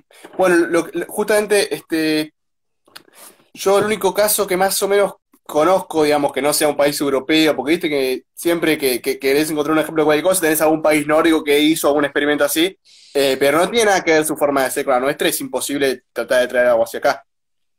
Los únicos países de ese mundo que conozco que haya hecho algo de ese estilo son eh, este, el que estaba Gaddafi era Libia, creo que es, eh, si no me equivoco, sí, Libia, donde estaba Gaddafi, eh, y también Venezuela. En, Libia donde está Gaddafi se intentó hacer algo así, de hecho el libro Verde habla, mucho sobre esta cuestión de la democracia horizontal, eh, que también se le acusaba de que era una forma de no hacer una democracia representativa, porque claro, él es presidente, no hay eh, elecciones de presidente, pero la gente toma decisiones políticas, era más bien así lo quería el tipo. Bueno, igual ya ese tipo lo mataron en, en las revoluciones de la primavera árabe, pero bueno. Y después lo que pasó, el chavismo también buscó hacer algo así de que la gente tenga una participación en lo que es la política efectiva, y tiene una especie, creo que se llama como cuarto poder o quinto poder, eh, en el cual la gente tiene, tiene la capacidad de tomar eh, decisiones e incluso de gestionar. En lugar de que el Estado baje plata a una municipalidad o a un organismo de la municipalidad, la baja una especie de consejo vecinal. Eh, yo hice un vivo sobre eso con una venezolana que lo explica bastante bien, si que lo puedes ver. Pero bueno, ya viste lo que le pasa a un país que intenta hacer eso. Los dos países que te expliqué son países que han sido intervenidos, que se han generado guerras civiles o que han sido bloqueados. O sea, tratar de hacer algo así es, mucho, es de lo más revolucionario que se puede hacer y tiene sus consecuencias, ¿no? En los dos casos tenés países, más allá que nos guste el modelo, coercionados por el imperio norteamericano. Sí, por supuesto. Y no nos olvidemos, acá dicen, recién un comentario en el chat me pareció muy apropiado, el de eh, Ibidor Lucas, que dice, vivimos en una democracia delegativa con poca participación ciudadana. Claro, esto, o sea, yo no comparto la, noción de democracia, pero sí comparto la lógica del comentario del compañero, esto de la delegación constante, eh, casi sintomática de la responsabilidad pública, ¿no? Hacia un diputado o un senador que no te conoce, que no tiene por ningún compromiso con vos, y que nosotros, por una cuestión de fe religiosa, creemos que ese diputado y ese senador va a votar de la mejor forma pensando en nosotros. Fíjate el nivel de alienación, o sea, la ciudadanía tiene fe, fe, nuestro sistema de gobierno funciona por fe religiosa, de que las, no sé, 300 personas que están adentro de un parlamento, que no te conocen, que no tienen ningún compromiso con vos, que no conocen a tu familia, que no, le, no te deben nada, van a votar según tus necesidades o nuestros intereses, ¿no? Entonces ahí vemos esto, ¿no? La, política es ideología en el sentido de la cantidad de fe que mueve. Nosotros, como sujetos occidentales, nos creemos súper racionalistas, ¿viste? Nos, sí, todo es un método, no, porque hay un argumento, todo es eh, un dato empírico. La verdad es que somos sujetos de fe. Eso es lo que, nos, que no, nos gusta. No nos gusta porque es verdad, pero no nos gusta que somos súper religiosos, o sea, nuestra construcción subjetiva. Todo lo delegamos a una autoridad, somos fálicos, siempre estamos delegando a una autoridad, o un líder, un líder gremial, un líder militante, un influencer, un periodista, un político, un padre, ¿no? Esta sociedad fálica, ideologizada, que siempre está como ahí delegando la autoridad. Entonces yo creo que lo primero que hay que hacer es eliminar la lógica de partidos, para retraer la autoridad hacia la población, que la población se vuelva a sentir que tiene autoridad, que yo creo que hace muchas décadas que no pasa. Hace muchas décadas que la gente siente que ya no tiene la autoridad, que no tiene el poder. Que la gente sepa, porque esto es real. ¿Eh? ¿Desde cuándo dirías que pasa? Yo creo que desde el surgimiento de la tradición liberal. Yo creo que desde el surgimiento de la tradición liberal y el sistema delegativo representativo de gobierno, eh, desde el siglo XVII en adelante, eh, hay una, eh, implicó con la excusa de la profesionalización de la política y de que la gente no se tenía que dedicar a la política porque tenía que dedicarse a cuidar su familia, su trabajo, en realidad eso fue una quita de responsabilidad. Eso fue decir a la gente, mira, de la cosa importante nos ocupamos nosotros, vos decate de la boludez de trabajar todos los días como, como un esclavo, nosotros nos quedamos con la posta, pero lo hacemos por el profesionalismo político. O peor, al revés, porque no es que le dijeron eso, a la gente le dijeron al revés, le dijeron, no, la política es aburrida, es un tema de gestión, administrativa, o sea, es una cuestión de gestionar administrativamente cuestiones vos en Gatti lo importante que es trabajar y no hables de política en la mesa, porque eso es mala educación. O sea, más bien al revés, hicieron, lo convencieron de que igual iba a trabajar, que lo importante es que con cualquier gobierno que viniera iba a trabajar y que ellos iban a encargar más de la administración y gestión, nada más. En ese, en ese sentido, es que la gran ficción de la tradición liberal fue decirle a las personas que eran sujetos soberanos, cuando en realidad lo que estaban haciendo era quitarles la soberanía justamente, si yo te quito del ámbito de lo político, si yo te saco del espacio político, lo que hago es eh, quitarte soberanía. Y antes, antes de la tradición liberal, soberano. Antes de la tradición liberal, la gente tenía esa soberanía. Sí. El Imperio Romano fue uno de los momentos más soberanos de la historia en términos políticos. Las comunidades griegas, la Mesopotamia, la Mesopotamia, la Alta Edad Media, incluso con regímenes monárquicos, la Edad Media, eh, digo, las cruzadas, ¿no? Gente que daba la vida por su monarca y por su Dios. Si eso no es soberanía, no sé qué es la soberanía. Estamos hablando de, ese tipo de compromiso ontológico con lo propio. Entonces, digamos, para cerrar un poco la idea que no quede en el aire, yo creo que hay que volver a hacerle saber a la gente que la gente tiene poder y tiene la capacidad de autoridad. Dejemos de ser tan fálicos, tan delegativos, tan de que, a ver, a ver qué me dice la tele hoy a la noche, qué tengo que pensar, a quién le tengo que creer, ¿no? Digamos, empezar a, que nosotros nos organicemos, a que nosotros nos juntemos, nos dejemos de dividir, nos dejemos de odiar, entendamos que hay proyectos comunes que tienen que ver con la vida pública, con la vida política y que repercuten en la vida privada. Y para mí la eliminación de la lógica de partidos es fundamental. Mientras haya gente que diga, yo soy del partido A, yo soy del partido B, yo soy del partido C, esto no va a funcionar. Pero digo, no es casual no es casual que se incentive tanto el multipartidismo en Latinoamérica y en los países periféricos, porque se sabe que debilita las democracias. Entonces, si vamos a ser republicanos, y vamos a ser de la tradición republicana, tipo el estilo Rousseau, hagamos lo que decía Rousseau, lo que decían los republicanos, que no haya partidos, porque partido para Rousseau era igual a facción, o sea, partido igual facción, era una facción. Era partido, un partido, partido, partido, partido, sí. claro, hasta, el nombre te lo dice. Hasta la propia etimología. Sí, sí, sí. Claro. Entonces, ¿vos crees, vos crees que lo que habría que resolver primero sería una cuestión de, digamos, la, forma del poder va a determinar el contenido de las políticas y por ende va a determinar, digamos, lo que podría ser el, futuro modelo país? ¿Vos crees que podría ser principalmente eso, la forma del poder, lo que podría, la forma organizada del poder? La forma de, ejercer y organizar el poder y la autoridad y sobre todo la el tercer vector importante, que es la legitimidad, por la gente de a pie. Yo creo en el pueblo, creo en la gente de a pie, creo en vos, en mí, en los que están en el chat, en la gente. Es la gente la que paga los negociados de los demás. Somos nosotros. Entonces, imagínate que te suben el precio de la nafta y que de golpe nadie más va a cargar nafta hasta que la bajan. La van a tener que bajar, porque si no, no venden nafta. Pero la gente, en vez de decir, eh, en vez de decir, che, nos están recagando, ¿les parece si nadie más carga nafta? Así nos plantamos y somos un poco dignos cada tanto. Dale, joya, listo. Todos paran los autos las empresas petroleras te bajan la nafta. Esto lo hicieron en Alemania, no estoy diciendo nada descabellado. Ahora, ¿qué hace la gente? No, bueno, hace fila para cargar nafta un peso con 50 más barato a la noche anterior. Es un pensamiento de tanta miseria eh, que es muy difícil de, transitar. Eh, es lo que planteas es algo este, de alguna forma sindical, no en el sentido de los sindicatos que tenemos ahora, sino me refiero a que las ramas eh, de, la, digamos, las diferentes ramas de la sociedad se, se organicen para defender sus intereses. Eh, sí, sí, sí, sí, me parece que, es correcto que, los ciudadanos nos organizamos para defender nuestros intereses, que los consumidores, que los que alquilan, que los que trabajan en cada eh, sector se organicen para defender sus intereses y se metan en esa organización. Porque si no nos metemos, esa organización queda en manos de los, este, de los que tienen, digamos, de tres gatos locos y vuelve a pasar lo mismo.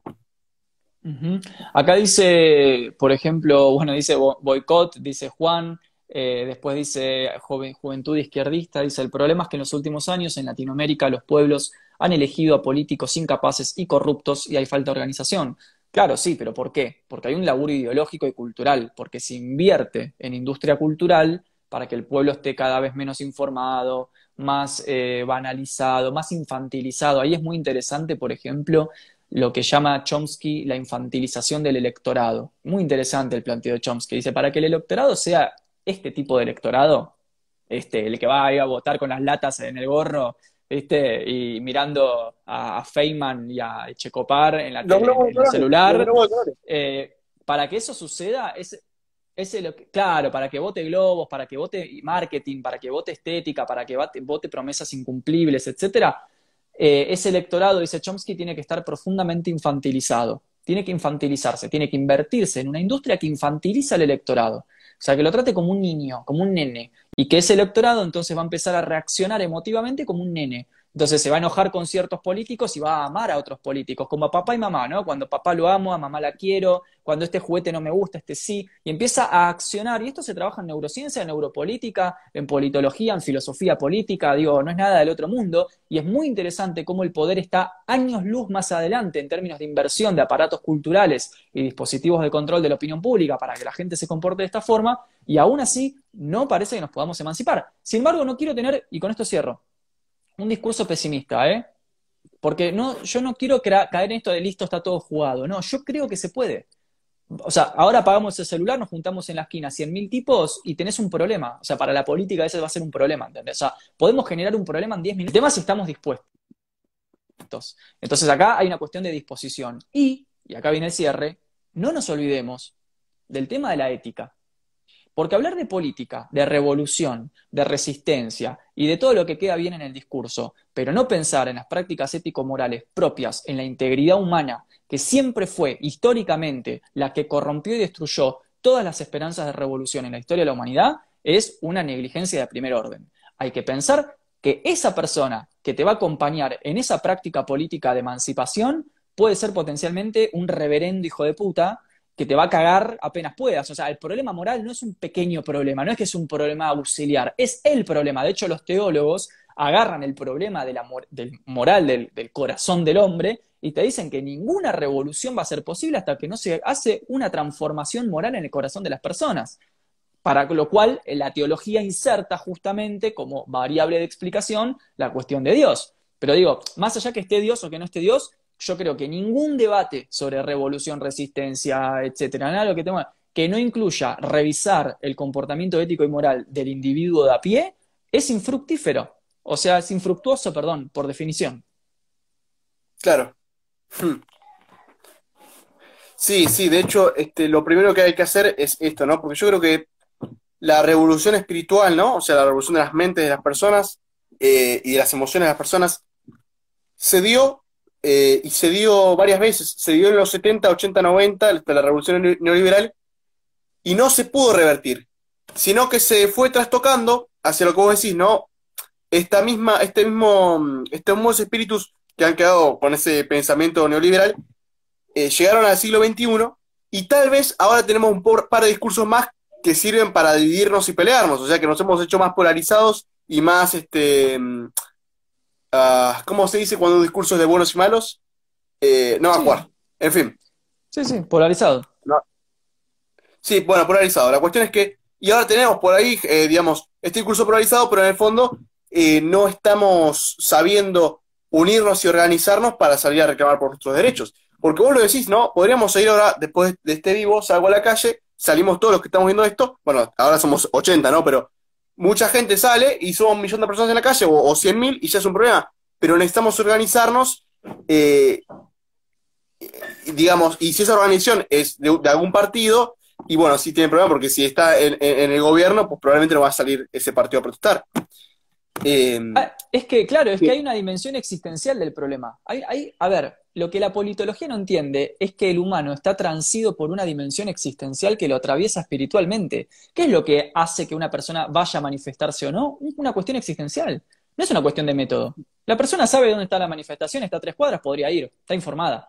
Es una cuestión existencial, que tiene que ver con lo que entiende por el bien y por el mal, el sentido de la vida política, de la acción pública, etcétera, etcétera, comportamiento ideológico, neuropatología, yo qué sé, lo que sea. O sea, hay algo que el análisis político dejó de lado hace mucho tiempo al separarse de la filosofía, algo que no debería haber hecho nunca, que es la dimensión moral, ideológica, existencial del problema, que es, ok, suponete que todos tenemos razón. ¿Cómo convences a las masas a que hagan esto? Por más que vos le expliques a la gente, que vos le acerques la información a la gente, lo que determina el comportamiento de la gente no es, y esto es lo que hay que entender, el acceso a la información, sino su experiencia existencial de la cuestión. Por eso hoy nos dejan hablar todo lo que querramos, porque el poder sabe que igual eso no mueve a la gente. O sea que el paradigma ilustrado de que el ignorante es apático y el ilustrado tiene conciencia política es falso. Es una, es una dicotomía falsa que hay que derribarla. Porque la gente no tiene acceso a la información. Claro, eh, sí, eh, tenemos dos cosas. Primero tenemos acceso a la información y bueno, tenemos hoy, creo que diría que hoy es como una especie de siglo de las luces que encandilan porque está lleno de tanta información y mucha basura que nos deja ciegos, ese es un problema de, la incapacidad ¿no? de poder determinar qué información es verídica y qué información no. Pero más allá de ese problema, eh, por más que alguien saliera a decir un, discurso correcto y plantear un modelo perfecto para este momento y un plan ideal, como vos decís, la gente va a salir a luchar por eso por más que muchos lo superamos, saldríamos a luchar por eso, es un problema. Eh, y además otro problema es que si vos salís a luchar y no estás organizado, eh, tenés el problema de que, bueno, pasa un poco lo que pasó en Chile, que yo cuando hablé con chilenos me contaron, logramos un montón de cosas, pero el poder nos terminó determinando la solución. Salieron un millón de personas a la calle, mucha gente, pero fue el poder el que terminó diciendo, bueno, hagan una reforma constitucional. O sea que si no tenés una estructura organizada, eh, no podés imponer esas demandas, eh, digamos, y te las termina, eh, y tu propia, tu propia lucha termina determinando el poder. O sea, ¿entendés lo que quiero decir? Es, realmente complicado resolverlo. Acá hay un comentario interesante de Fran, Fran PLMB, que dice a la calle no a los medios de producción. Hay que politizarse dentro del laburo. Ahí está el poder. Es interesante el aporte del compañero. Es una postura ligeramente divergente a la que yo sostengo. Yo sostengo más bien una propuesta narcosindicalista eh, que no desconoce el valor del Estado, creo en el poder efectivo, creo que todo narcosindicalismo tiene que valerse del Estado, esto también lo dice Chomsky.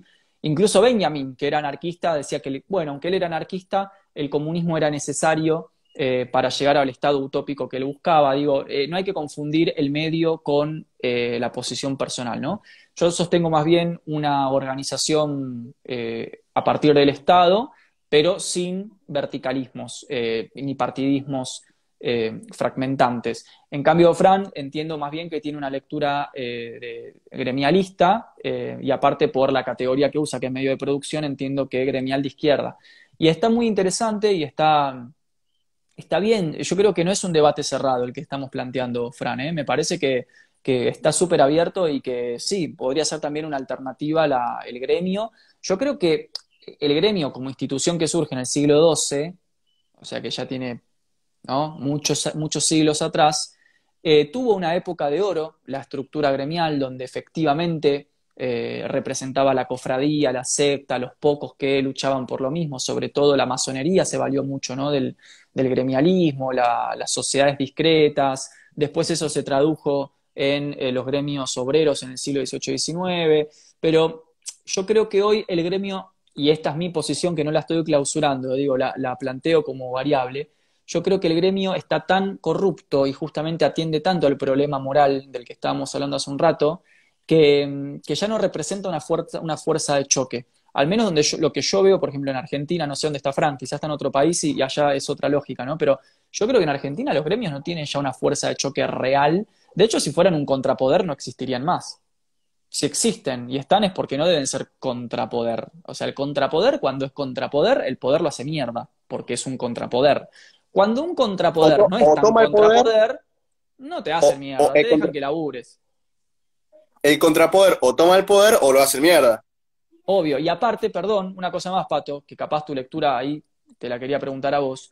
No nos olvidemos que el gremio, si bien tiene una virtud que es una cierta unión del de, de las bases trabajadoras, no nos olvidemos que en muchos países ha sido un gran lastre para la revolución.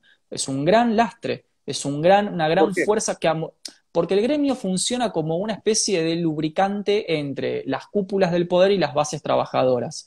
Es una especie de espacio de lubricación donde la base trabajadora nunca llega al poder efectivo a reclamar ahí en la puerta y, romper todo, porque siempre tiene tres, cuatro líderes que amortiguan y que se encargan de la negociación con el poder. Ahora, cuando vos delegas la capacidad de negociación a un líder que va a ir a hablar con el poderoso, para ver qué puede chicatear y después bajar y decirte a vos lo que pudo mendigarle al poderoso, yo creo que eso más que una fuerza de contrachoque es eh, una... Eh, eso le es funcional al poder. Yo creo que el poder necesita gremios que bajen un poco la efervescencia a las bases trabajadoras. Esa es mi lectura porque parto del anarcosindicalismo, pero no la estoy clausurando. Digo, si ustedes tienen otra experiencia, está bien también.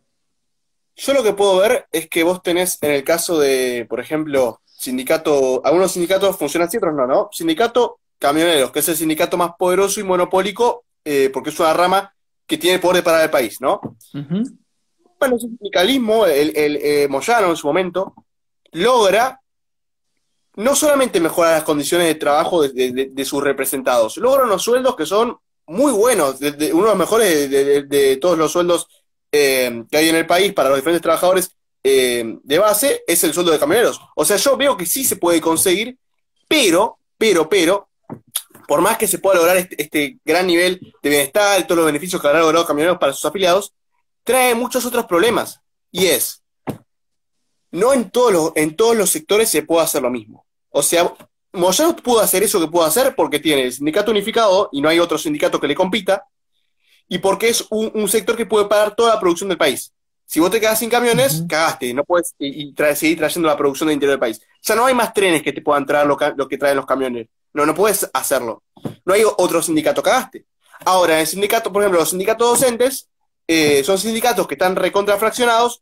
Tenés en Buenos Aires, tenés unos cuantos sindicatos. Algunos paran un día, otros paran otro día. Te puedes afiliar o no afiliar. Si, que, si no te, encima del sistema te incentiva a no afiliarte, porque si no te afilias a ninguno, podés eh, digamos, eh, adherir a un paro de un sindicato al que no perteneces y te permite poder parar más días, ¿no? En caso de que vos seas un... O sea, no creo que sean así los docentes, pero poder a, un, a una persona que quiera hacer así, entonces eh, no te da beneficios afiliarte y son sindicatos sin ningún poder real. Entonces, yo veo que hay casos de sindicatos que logran beneficiar a sus afiliados y también veo lo contrario. Eh, eso es lo que yo veo. viendo más que nada el interés de los, afiliados y no el, no el interés nacional, ¿no? Estoy hablando del interés de los afiliados. Claro, el tema es que eh, ese, análisis tiene sentido otra vez en la lógica Estado-mercado objetiva, eh, en la lógica, eh, en una lógica muy abstracta. Yo pienso en, el día a día, o sea, en el día a día, en la interioridad, en la, como dice Foucault, en la microfísica del poder, o sea, en la cotidianeidad, los efectos adversos posiblemente sean mayores que los positivos. Igualmente, otra vez, no clausuro el tema, ¿no? Me parece que, que es un tema. Yo creo que. No, creo. No, creo en toda. Eh, digamos, no creo. O, digamos, no creo, no. Creo porque existen, pero digamos, no acompaño ninguna forma de acción política que implique una delegación fálica, autoritaria del poder hacia un tercero. Yo creo que la gente tiene que tener el poder en sus manos. Siempre que haya delegados, representantes, ya está, se cagó la torta. De hecho, el otro día recomendé esta Netflix, mírenla, la película Winter on Fire o Invierno en Llamas, que es de la revolución de los ucranianos en el 2013, para sacar al primer ministro, una revolución de verdad, 90 días de cagarse a palo con la policía, o sea, muertos, francotiradores, o sea, en serio, posta, de, las postas, ¿no? Como un Super 2001, eh, una especie de Super que te sí, sí, un Super 2001, pero a la forma de Europa Oriental, ¿no? De, perdón, de, Europa del Este, eh, con, pueblos que tienen 2000 años de, injusticia política atrás y que se plantan de verdad. Y ellos decían que no querían a ningún líder gremial ni a ningún líder partidista en la movilización, porque cualquier presencia gremial y cualquier presencia partidaria dividiría la acción colectiva del pueblo. Vean el documental que es brillante y lo dice la misma gente que participó de la convulsión. Entonces yo creo en eso. Claro,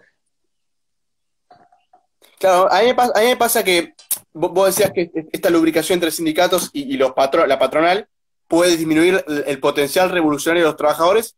Eh, y yo siento, la verdad, que, los gremios que justamente no, tienen capacidad de lograr muchos beneficios para sus seguidores, como son los docentes por fragmentados, no veo un sector más, más rebelde y revolucionario que el de los camioneros. Y tampoco creo que los camioneros hubieran sido mucho más rebeldes si no tuvieran sindicato, y creo que tendrían peores sueldos. Por eso, para mí, yo no veo que, realmente sea efectivo y real esto que planteas de que el sindicato disminuya la capacidad eh, y la efervescencia revolucionaria de, de, los afiliados. Pero bueno, es mi lectura. Pensar que ahí me parece que vos estás reduciendo la discusión política a una discusión salarial, y yo eso no lo comparto. No, no, sí, sí. Eh, eh, no, no, que vos planteabas esto de que disminuye su, capacidad y potencial revolucionario cuando tenés un sindicato. Y yo la verdad que no veo que los, que los lugares que no tienen sindicato sean más revolucionarios. Yo no lo veo. Perdón, Chile es un ejemplo. Chile, Chile es un ejemplo. yo entrevisté a chilenos que estuvieron en la, en la que están metidos en la sublevación desde el año, desde hace un año y medio, y ellos te dicen que uno de las, te lo dicen ellos, ¿eh? o sea, entrevistalos, o sea, que uno de los elementos uno de los, uno de los, bueno, uno de los elementos fundamentales para que se pueda dar la sublevación era la delegada clase media, todos sabemos que la clase media es otro gran lastre, y además que hay un sindicato muy pobre, es muy pequeña la unión sindical chilena. Entonces el poder recae en el pueblo. Entonces eso es lo que yo creo. Yo no confío ni en la clase media, porque siempre, como dice Gramsci, es parasitaria, es retroactiva, va para atrás. Acepto que le toquen los dólares, porque viste que la clase media siempre es imperialista. Cuando tocan los ahorros, ahí sí salta. Pero mientras tanto está todo bien, aguanta, resiste. Entonces, la clase media hay que reformularla. Y ni hablar la cipaya eurocéntrica. Pero además de eso, tenés el otro problema que para mí los gremios, y te lo dicen los chilenos, son una contrarrevolución. Cuando no tenés gremios, no queda otra de que el poder esté en las plazas con la gente. Cuando vos tenés gremios y formas de delegación de la autoridad, sí, a ver, ¿tendrás una conquista salarial? Sí, Ahora, si vos vas a reducir el análisis, o sea, vas a, matar la opción de la revolución porque ganaste un 1.500 pesos más por mes por gracias al gremio, estamos hablando en lenguajes diferentes directamente. Claro, como decía, yo, prefiero, que no haya salario, pero que haya una transformación estructural. Creo que, creo que era Von Bismarck que decía, puedo pararte cualquier revolución dando un par de derechos sociales. no sé si sabes esa, frase de quién era. Totalmente, pero Pato, esa, o sea, vos lo sabés, porque vos sabés de esto, esa es la crítica que la izquierda le hace al peronismo desde siempre, que el peronismo frenó la, revolución socialista en Sudamérica, generando una clase media trabajadora. Es la, es la, es la de siempre. Sí, sí, es la discusión de siempre, claro. Sí, sí, sí. Em, Acá hay una pregunta eh, que, dice, eh, ¿deberían educarse a los niños para llegar a tener puestos gubernamentales de la manera más justa y virtuosa? ¿O deberíamos seguir como estamos eh, dejando toda una decisión individual? Es una buena pregunta. En principio yo diría que habría que educar a los niños. Después podemos hablar, o sea, eh, la educación en términos de política que recibimos en las escuelas es mínima. ¿Por qué? ¿Por casualidad? No, claro, obvio porque la escuela tiene que formar obreros obedientes, no tiene que formar revolucionarios, gente politizada, gente que ama al prójimo, que ama a su patria, que, ponga, entienda cómo funciona el cuerpo, que esté bien alimentada, que experimente amor incondicional. Nada de todo eso se te puede enseñar porque serías un sujeto peligroso para el establishment. Entonces, lo que nos enseñan es matemática, lengua, química, historia, lo que necesita un buen trabajador para trabajar de 9 a 18 en la oficina. Entonces, yo creo que nunca te van a enseñar cómo funciona la política. ¿Por qué en la escuela no te enseñan, no hay una materia que sea cómo hacer política? ¿Cómo llegar a la política? Vieron que te, tenés educación cívica, donde te explican la teoría, pero nunca te explican cómo llegaron al poder los que están en el poder y cómo hay que hacer. Eso no se te explica, eso está velado. Entonces, claro que toda revolución siempre es también una revolución en los saberes, es una lucha por los saberes. No se educan para eh, para poder llegar a, gobierno, nos educan para poder, para votar y decir, bueno, mira, estos gobernantes hicieron esto y estos otros hicieron esto. Fíjate cuál te gusta más. Totalmente, o sea, esto lo dice Bourdieu, no lo digo yo, o sea, Bourdieu dice, ¿no? En la reproducción, ese libro maravilloso, que la escuela es un elemento de reproducción del dominio simbólico de la clase dominante. sí. lo dice un filósofo que se dedicó toda la vida a la sociología, digo, no, no, no es nada nuevo. Y sin embargo, seguimos creyendo en la escuela y seguimos creyendo que lo que importa es que el niño tenga buenas notas y que se porte bien y que sea una abeja bien educada y bien instruida, ¿no? Entonces, digo, mientras tengamos estos enormes lastres culturales, la escuela, la clase media, el entreguismo, los gremios, todos estos, para mí, para mi gusto, ¿eh? Para mi gusto, son lastres. No son fuerzas que vayan a cambiar el sistema como no la vienen cambiando desde hace 200 años. Aparte, digo, la historia acompaña esta reflexión, porque tenemos escuelas hace 150 años y, digamos, los revolucionarios más importantes no salen de la escuela. Ponele, vamos a decirlo así entre comillas. Capaz hay excepciones, hay luminarias, pero digo, no es la intención de la escolaridad formar sujetos políticos, sino sencillamente formar inserción laboral. Eso es lo que yo creo, que no es lo mismo laboralidad que politicidad. Claro, sí, sí. Em, y a vos, yo, yo la verdad cuando charlamos estos temas siempre me, me surge, ¿no? Porque a mí me gusta, me gusta pensar ¿Cómo sería esto no en la práctica? Yo quisiera ver en, qué país pasa algo similar a lo que planteas, ¿no? Yo te conté el caso de, Venezuela o de, Libia en su momento, antes de que viniera la primavera árabe, que, es, que no es una primavera para nada, y menos en ese país. Em, me gustaría poder ver cómo eh, esos casos, en esos casos cómo, cómo funcionan las cosas y si ese tipo de, revoluciones mentales ya se dieron o, es algo que está por darse. Si vos crees que es algo que está por darse, eh, y, si vos crees que es la, última, digamos, la, revolución que se viene, ¿vos pensás que eso es lo que va a suceder o que es lo que la única opción que todavía no se agotó? Yo creo que eh, primero me quedé leyendo un comentario muy interesante acá de, de, Naturista Integral que dice, en la escuela tampoco enseñan finanzas. Totalmente, totalmente. Obvio, es parte de lo mismo, ¿eh? comparto, comparto. O sea, en la escuela no se enseñan todas las cosas que después tenemos que forzadamente aprender de adultos por nuestros propios medios para poder sobrevivir y que terminan siendo los saberes realmente importantes. O sea, yo hubiera preferido que la enseñen en la escuela, me enseñen cómo llegar a la política, me enseñen finanzas, me enseñen yoga, me enseñen a, amar a mi prójimo, me enseñen eh, a tener... No hay clases de amor.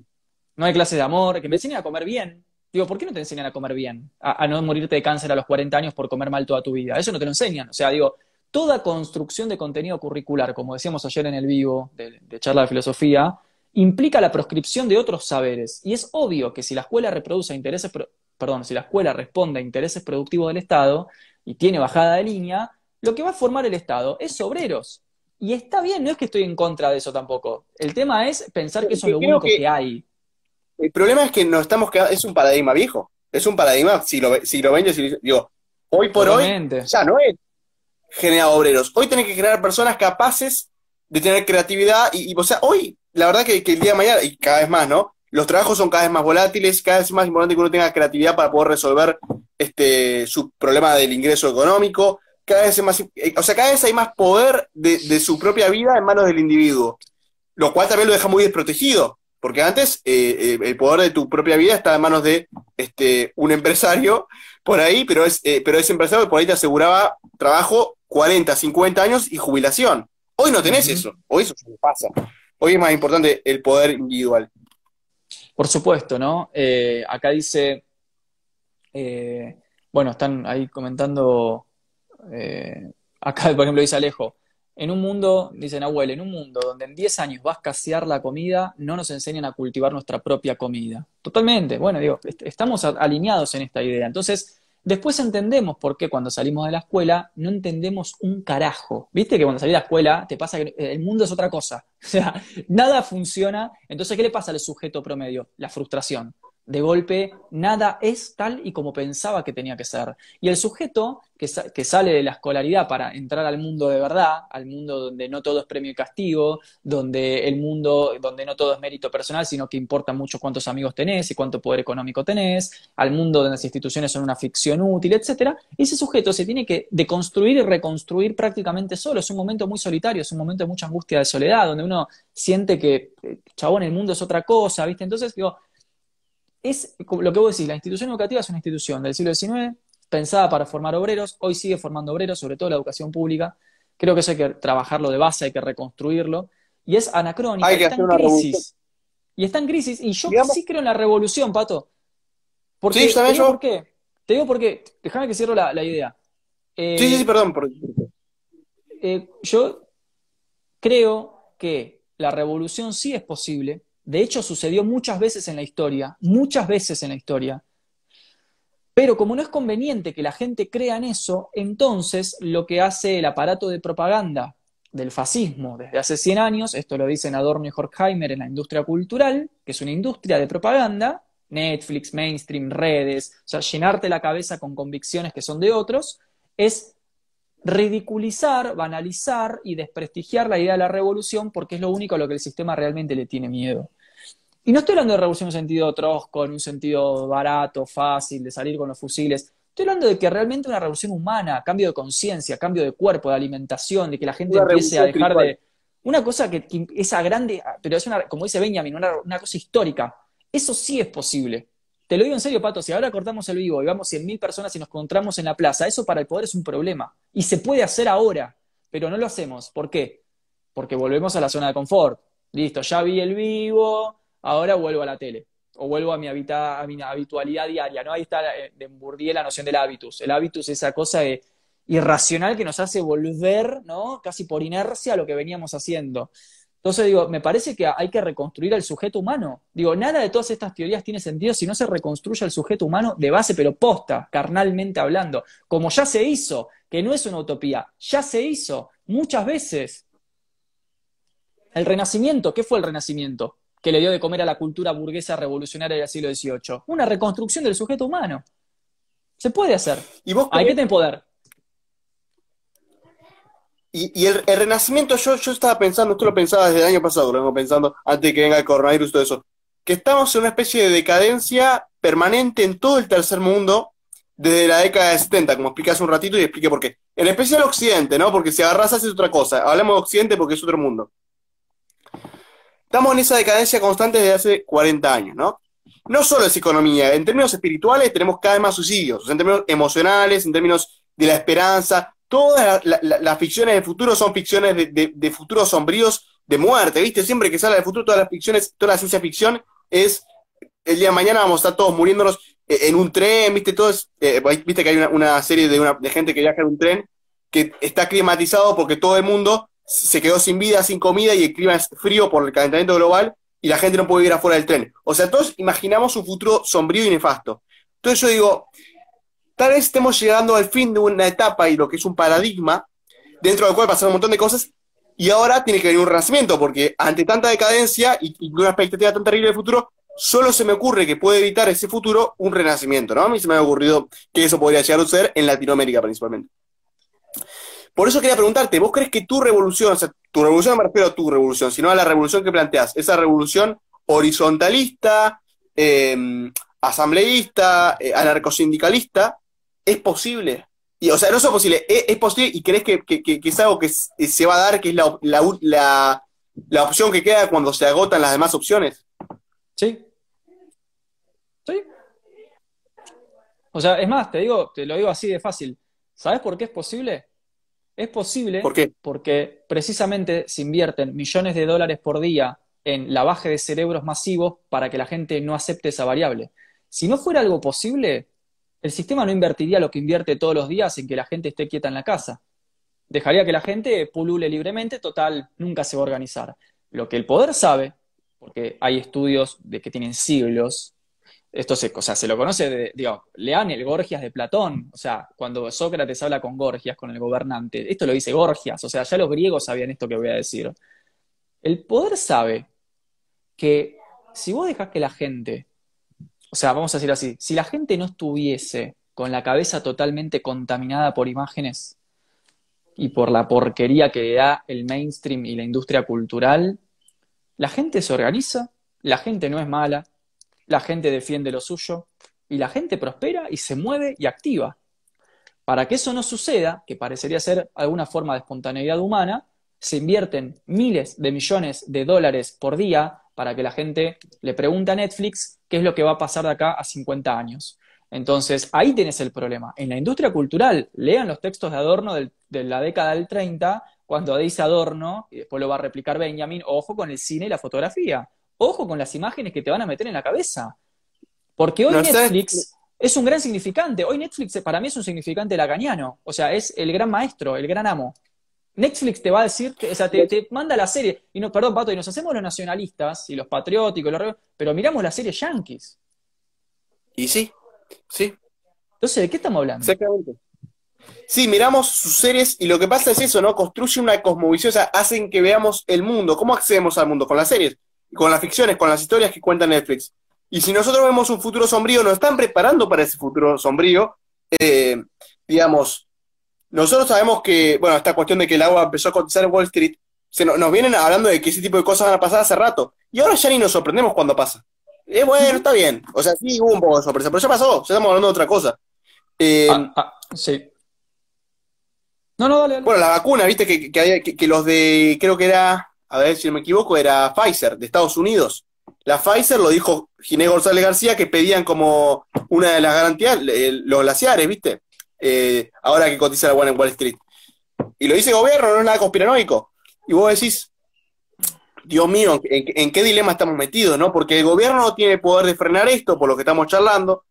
Em, digamos, tampoco yo sé cómo podríamos, o sea, salimos a la calle, no sé cómo esto que estamos diciendo puede llegar a la gente, y pueda llegar a mucha gente, y podemos convencer a mucha gente, o sea, se puede convencer a mucha gente de, de hacer esta revolución a estilo de, como decís, tipo, ponerle Chile, y que esto suceda y que llegue a, este, lleguemos a tomar al Estado y a hacer al Estado democrático. ¿Entendés lo que quiero decir?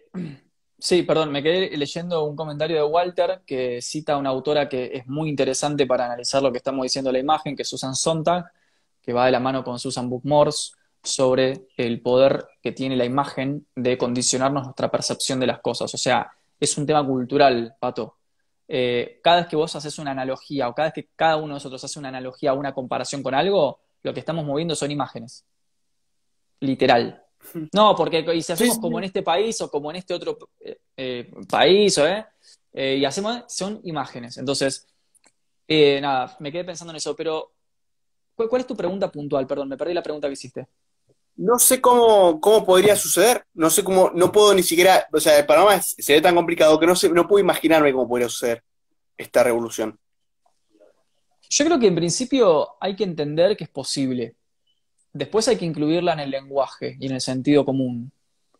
Después también hay que trabajar lo cultural, que la gente vuelva a defender lo propio, empezar a trabajar sobre el extranjerismo, la cultura extranjerizante, eurocéntrica, que volvamos a unirnos, la solidaridad, la empatía, cuestiones morales, que si no están dadas, si no están dadas, nada de lo que hemos hablado en esta hora y media tiene sentido. Porque la revolución ¿Cómo hacemos para...? Es una cuestión educativa. Pero ¿cómo hacemos nosotros para poder, eh, digamos, tener cierto poder sobre ese aparato cultural y educativo? No, a ese, poder se, a ese poder se penetra por la unión, la organización y la fuerza, sin duda. Ningún eh, movimiento, ninguna fuerza ni contrafuerza en la historia de la humanidad se dio pidiéndole por favor a los poderosos que nos dejen participar. Nunca fue así, jamás. ¿Por qué va a ser ahora? No, no. O sea, pero digo que, digo que para la revolución que, me estás planteando es necesario tener eh, aparato cultural y aparato educativo. Pero justamente no, creo, no sé cómo podemos tener en nuestras manos ese poder. O sea, ¿cómo hacemos? No, no podemos tomar el gobierno porque eso nos convertiría justamente en lo que estamos evitando. ¿De qué otra forma podemos eh, tomar ese poder. Yo creo, en ese sentido, yo creo que yo creo que hay que abandonar, mira, si ahora eh, te pongo un ejemplo concreto. Si toda la gente dejara de usar las redes, las redes se caen. Yo sí creo en el boicot del consumidor, a diferencia de Frank, que, que, no cree mucho, yo sí creo. que tenemos en nuestras manos la capacidad de elección de las prácticas diarias. Si somos una persona la que hace una práctica contrahegemónica, no pasa nada. Si somos cinco, no pasa nada. Si es un pueblito, tampoco pasa nada. Ya si es una metrópoli, es un problema. Si somos 100.000 en vez de 10, es un problema. Si somos 5, no pasa nada. Si somos 500 millones, tenés una revolución. O sea, si la gente entendiese, y sobre todo más que entender, creyese, creyese algo que es cierto, que es que tiene el poder en la mano, en la mano, en la medida que puede elegir en dónde consumir, en dónde no consumir, qué prácticas alternativas llevar adelante y qué prácticas hegemónicas llevar adelante. O sea, la gente puede elegir entre leer un libro de política y ver una serie. Eso es una elección personal. Y ahí se juega todo. Digo, eso se elige. La gente puede elegir entre, sí, me estás cagando con la yerba, bueno, voy a comprar igual, o no, ¿sabes qué? Te la metes en el culo. Eso es una elección personal. Y ahí se juega, digo, por eso reivindico la noción Foucaultiana de microfísica. Es una práctica que si somos uno no pasa nada, si somos diez no pasa nada, pero si somos 100.000 que bajan sus cuentas de, estaba hablando de Netflix, digo Netflix porque está hablando de Netflix, pero bajan su cuenta de Netflix, es un problema para la empresa. Y si un país entero deja de consumir esa mierda, es un problema. Y no estamos hablando de novismo, ¿eh? de, ay, no, eh, para ser serio hay que leer. No, no estoy diciendo eso. Lo que estoy diciendo es que no hace falta llegar a una noción del poder en un sentido trotskista, de la gente entrando con los fusiles. Nadie va a hacer eso. Porque ya no es, no es eficiente esa revolución. Yo no estoy pensando en esa revolución. Yo puse a Chile como un ejemplo de poder popular. Pero yo no estoy pensando en eso. Yo creo que hay formas más avanzadas y más eficientes de hacer la revolución que hoy tienen que ver con redistribuciones del consumo, prácticas alternativas y saberes contrahegemónicos, que cuando se organizan son efectivos. Yo me acuerdo, Pato, cuando fue, te pongo el ejemplo, un ejemplo más, cuando fue en el 2018 la reforma jubilatoria, en la cual el macrismo le bajó la jubilación a los, a los abuelos, salió Zaffaroni. Yo estaba ese día en la plaza, igual que 500.000 personas más en la plaza del Congreso, manifestándome en contra de que le bajen la jubilación a los abuelos, y salió Zaffaroni, juez de la Corte Suprema, a decir en televisión algo que a mí me quedó acá grabado a fuego. El chabón dijo, ¿ustedes quieren tocarle al, tocar el culo al poder? No compren un caramelo, dijo. No compren un caramelo. Ahí tenés la clave. Yo sí creo en el boicot del consumo, porque es lo único que el capitalismo no tolera. El capitalismo tolera que te manifieste, que te cagues a palos, que tengas el pañuelito verde, el pañuelito azul, eso le chupan huevo, eso no es contrahegemonía. Eso no es contrahegemonía. Si te pones muy picante, te mandan 100 de gendarmes y te cagan a palos también.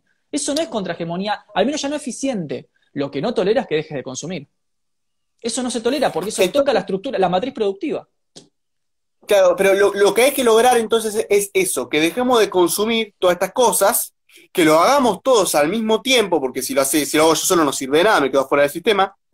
Eh, y además, pero todo esto sin una organización a estilo sindical, eh, digo, no sé, gremio, ¿no? Sin organización a estilo gremial, digamos, que este discurso que planteas vos se replique, se replique, llegue cada vez más lejos, y cuando gran parte de la población esté de acuerdo con este discurso, que con algún detonador, que el, detonador va a surgir, como surgió en Chile con la cuestión del, boleto, una boludez, con un detonador va a explotar y todo más y listo, no compro nada más, por ejemplo, Yankee, ¿no?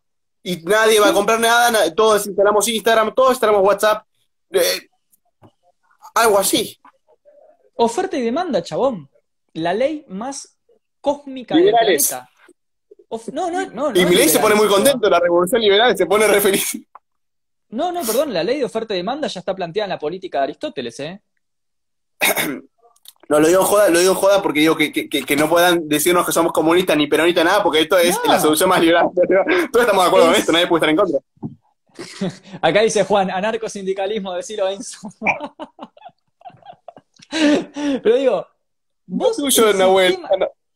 Va, solo, va solo, claro. No, digo, eh, lo que dice acá, acá dice Félix, falta el nexo entre micro revoluciones y una masividad. Totalmente. Ese es el problema, pero yo creo que ese nexo se puede construir con el ejemplo. El humano es un sujeto del ejemplo. Si ve a alguien que hace algo que le genera admiración, que lo ve como exitoso, que es algo bueno, lo sigue. Esto es la noción de mímesis. La noción de mímesis, la noción aristotélica de mímesis que se vuelve a usar dentro de las tradiciones revolucionarias marxistas del siglo XX, es la noción que es totalmente, o sea, desde lo biológico, cierta, de que el humano es reproductivo. O sea, si, él, si el, humano es el humano es gregario, si ve que mucha gente está haciendo algo, se suma. Em, o empieza a desconfiar de sí mismo. Si vos ves que todo el mundo empieza a sostener un discurso que es contrario al tuyo, no vas a dudar de toda la gente, vas a dudar de vos. O sea, es un efecto mimético que lo tiene Aristóteles muy presente con la poética, que lo vuelve a citar Benjamin en la revolución utópica del libertarismo. Digo, no estamos haciendo nada nuevo. Que mi ley y todos ¿Y cómo, los cómo el... ¿Y, cómo con el ejemplo que vos no consumís algo? O sea, porque ahora que lo decís, me estás recordando una cosa, me estás recordando una cosa. ¿Sabes que lo, más parecido a, a, una especie de revolución por el consumo que yo estoy viendo?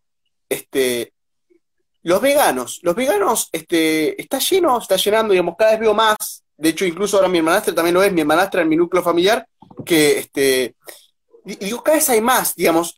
Ahí está pasando un poco eso, de que cada vez más personas lo hacen y cada vez más personas dicen, no consumo más carne. Y creo que sí va a ser algún día para la industria de carne eso. Creo que ahí está pasando un poco lo que planteas, ¿no?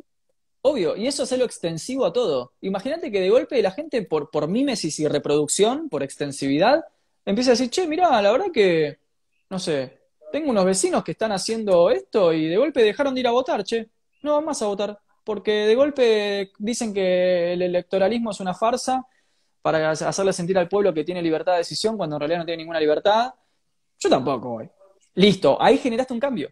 No importa después si es negativo, si es positivo, si es moralizante, desmoralizante. No importa. Lo que importa es que la acción se reprodujo. Lo que hay que entender es que el humano es un sujeto plástico, reproductivo y mimético. O sea, tiene mucho comportamiento parasitario. ¿Por qué? Porque somos gregarios y está bien. Vivimos en manada, vivimos en comunidad. Entonces, ¿para qué sirven los medios de comunicación? Para decirle a la manada qué tiene que pensar, cómo tiene que percibir las cuestiones, qué tiene que decir. Y eso lo vemos todos los días si uno pudiera generar una contrahegemonía, que yo creo que es posible, y más hoy con las redes y con la apertura que hay de la información, donde pudiera reproducir parasitariamente un ejemplo virtuoso en escala masiva, que de hecho pasa porque la lógica del influencer es esa, fíjate que sí es posible, porque ¿cómo se construye un influencer que tiene dos millones de seguidores? Lo ven como un virtuoso. Y cuando una gente ve que ese influencer tiene un millón punto ocho, esa persona quiere ser el un millón punto ocho punto uno lógica mimética, reproductiva. Entonces, si se pueden construir influencers, si se pueden construir prácticas políticas en las redes, si se puede llegar de la nada a todo, ¿por qué vamos a negarlo en las calles? En las calles también se puede, porque pasa todos los días. Claro, claro. Bien, bien. Entonces, ahora, esto yo, voy a agarrarme del ejemplo este, del veganismo, porque aunque no soy vegano, este, es lo único que veo que, está, que, conozco. Dice Naturalista Integral que el veganismo no es íntegro. No sé qué es íntegro. ¿A qué se refiere con eso en realidad? Yo sé que, el veganismo no es íntegro, puso. Estaría bueno que, que si que lo quiere eh, expandir. Claro. Por favor. Bien, lo que decía, yo llamo ejemplo porque lo conozco de cerca nomás, yo no soy vegano, pero eh, yo lo que veo en las personas que están en esos, en esos movimientos, más allá de que yo, yo veo y conozco que son, acá hay una cuestión interesante, organizaciones yanquis o extranjeras de otros países, organizaciones extranjeras que están diciéndonos a, nuestro, a nuestros chicos cómo hacer una, este, una revolución, ¿no? Eh, en este caso lo hacen a través del consumo, lo consiguen, está siendo bastante efectivo porque cada vez hay más, lo hacen de forma horizontal, o sea, el mismo poder eh, está usando estas prácticas que planteas horizontales para lograr que, los que quieran cargo del cambio climático lo hagan por esta vía y no por otra. Eso, eso es lo que yo estoy viendo, ¿no? Entonces, yo lo que veo es que hay una, un discurso, una ideología, e incluso se manifiestan, a poner una vez por semana, digamos, yo sé que son ocho personas las que yo conozco una organización en particular, ocho personas que se manifiestan yendo a la plaza, ¿viste? Digamos, no es mucho, pero lo hacen todos los viernes, lo hacían, ¿viste? Esto es lo, de Friday for Future, ¿viste? Friday es viernes, y por el futuro es por el futuro, viernes por el futuro, y van todos los viernes ocho personas a manifestarse. Eh, y veo que, que, de alguna forma no, no son ellos solos, pero las organizaciones ambientalistas veganas, generalmente financiadas por ONGs extranjeras están teniendo mucha efectividad. Así que sí es efectivo tu, planteo por lo que, por lo que planteas. es, que, el poder sí lo capitaliza. o sea, si el poder lo puede hacer, nosotros también. O sea, lo que yo estoy diciendo no es ni más ni menos que la lógica del poder. Si el poder puede. A ver, vamos a decirlo así. Vamos a dar una categoría que a mí no me gusta, me parece horripilante. Y, voy cerrando porque me tengo que ir, además, pato.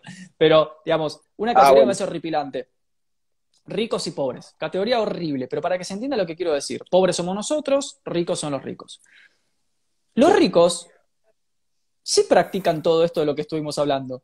Sí se asocian, sí cooperan, sí generan formas de conciencia y de nuevas prácticas, sí hacen la revolución, la revolución burguesa del siglo XVIII fue una revolución de ricos, donde se usó el pueblo como carne de cañón, pero fueron los ricos los que financiaron la guerra.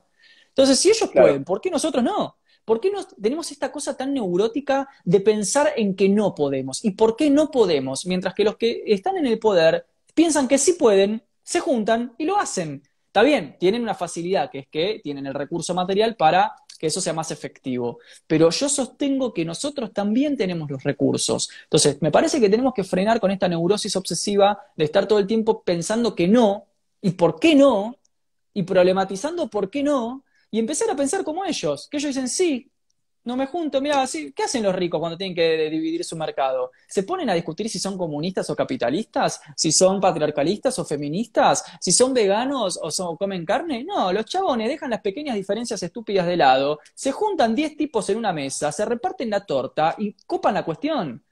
Hagamos lo mismo. Pero nosotros nos preocupamos, por el eslogan, por el pañuelo, por la bandera, por si eh, comes carne o, o comes arroz cosa de seitán, yo qué sé. Mientras la torta se la llevan los otros. Entonces, si los otros pueden, con esta lógica que yo digo, creo que nosotros también. Y esa es mi tesis. Y si yo no creyese en eso, no puedo dedicarme más a la filosofía. Che, Nahuel, la verdad te agradezco muchísimo por esta charla, me pareció fascinante. Eh, espero que a la gente también le haya gustado. Ahora voy a, voy leer los comentarios eh, estos nomás para, porque me parecen interesantes, pero primero quiero que hagamos el cierre. Eh, Dale, gracias a vos, Pato, gracias por el espacio, eh, me encantó y muchísimas gracias a, la gente ¿no? que estuvo ahí acompañando, que se pueda generar esto está buenísimo. Está buenísimo y sobre todo que los pibes eh, que vienen como vos, que tengan esta conciencia política, este discurso, este interés, está genial. Yo tengo 33 años y cuando tenía tu edad no tenía, pero ni la más pálida idea de lo que era la política y que te escucho a vos con 20 pirulos hablando con esta fuerza, a mí me llena de esperanza. Entonces, realmente te agradezco y agradezco también a la gente. Muchas gracias. Eh, sí, de verdad, le agradezco mucho a la gente también por, estar hasta acá, eh, por interesarse por un vivo en que hablamos de industrialización y o sea, ¿qué vamos a hablar de vacunas y desindustrialización y que hablamos de eso los primeros 10 minutos y después nos fuimos por cómo tiene que funcionar el poder del mundo, ¿viste? Fuimos a carajo. Qué bueno. esa, esa es la filosofía. Y creo que esas son las mejores charlas. Las, mejores charlas son esas en las que se supone que vamos a hablar de una cosa y terminamos hablando de cualquier otra cosa. Total. Eh, sí, pero en serio, me gustó mucho. Que, que venga, estuvo buena. Me gustó esta conversión. Me había encantado también la anterior charla, me parece que también estuvo buenísima. Y bueno, espero que otro día hagamos otra también. Eh, Dale, me encantó. Te mando un abrazo, un abrazo a toda la gente y cuídense mucho. Me voy a ver una serie. No, mentira. Chao. Chao, Nau. Nos vemos. Bien. Ahí salió una web, voy a leer los comentarios que no leí todavía y después cerramos, ¿les parece? Bien. ¿En qué estábamos? Estábamos en lo que dice nutricionista integral. Dice, veamos, eh, no integra todo. Lean antropofilosofía. En la granja deben haber animales, amados y respetados. Es un error pensar que el veganismo es más costoso que consumir derivados de animales. El problema está en la ignorancia nuestra de nuestra educación nutricional.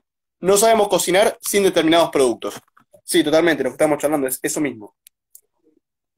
Dice, desde que empezó este vivo escribí que se necesita integridad y que la revolución se podrá hacer usando el trabajo. Bien. Eh, Laura Omega dice, el objetivo importante debería ser lo único importante. Ah, no entendí. Espectacular vivo. Si los ricos son, sí son internacionalistas y homogéneos. Eso también es verdad. Muchos, eh, o sea, eh, son internacionalistas, imperialistas. sí, sí, sí, sí. La verdad, como, como son los liberales, viste que los liberales y, y los neoliberales con el consenso de Washington buscan instaurar un orden a nivel internacional, así que sí son internacionalistas. Eh, sí, sí, es verdad. El poder que no, quiere la revolución mentora, eh, que no quiere revolución, mentora las pequeñas revoluciones para tenerlas controladas. Pasó con Greta Thunberg y así el cambio real no llega nunca. Claro, pequeñas revoluciones para nunca lograr la revolución total y, la real, ¿no? Dice, muy interesante, gracias, gracias, gracias a ustedes por estar. A ver si hay alguien más. Eh, auspiciado por Netflix, auspiciado por Instagram, que es bastante parecido, la verdad. Eh, gracias, Filosofía del Sur, por ver este vivo.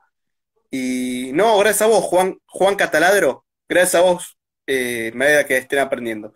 Bueno, los que se quedan, les agradezco por ver. Si les interesan más vivos políticos este, y más videos políticos en los que entrevisto a otras personas Eh, no sé si encuentra alguien tan crack como Nahuel, pero también hay otros, otras, otras entrevistas interesantes en el canal. Así que si quieren investiguenlo, van a encontrar algo que les va a gustar, eso es seguro. Eh, gracias por estar y bueno, hasta la próxima.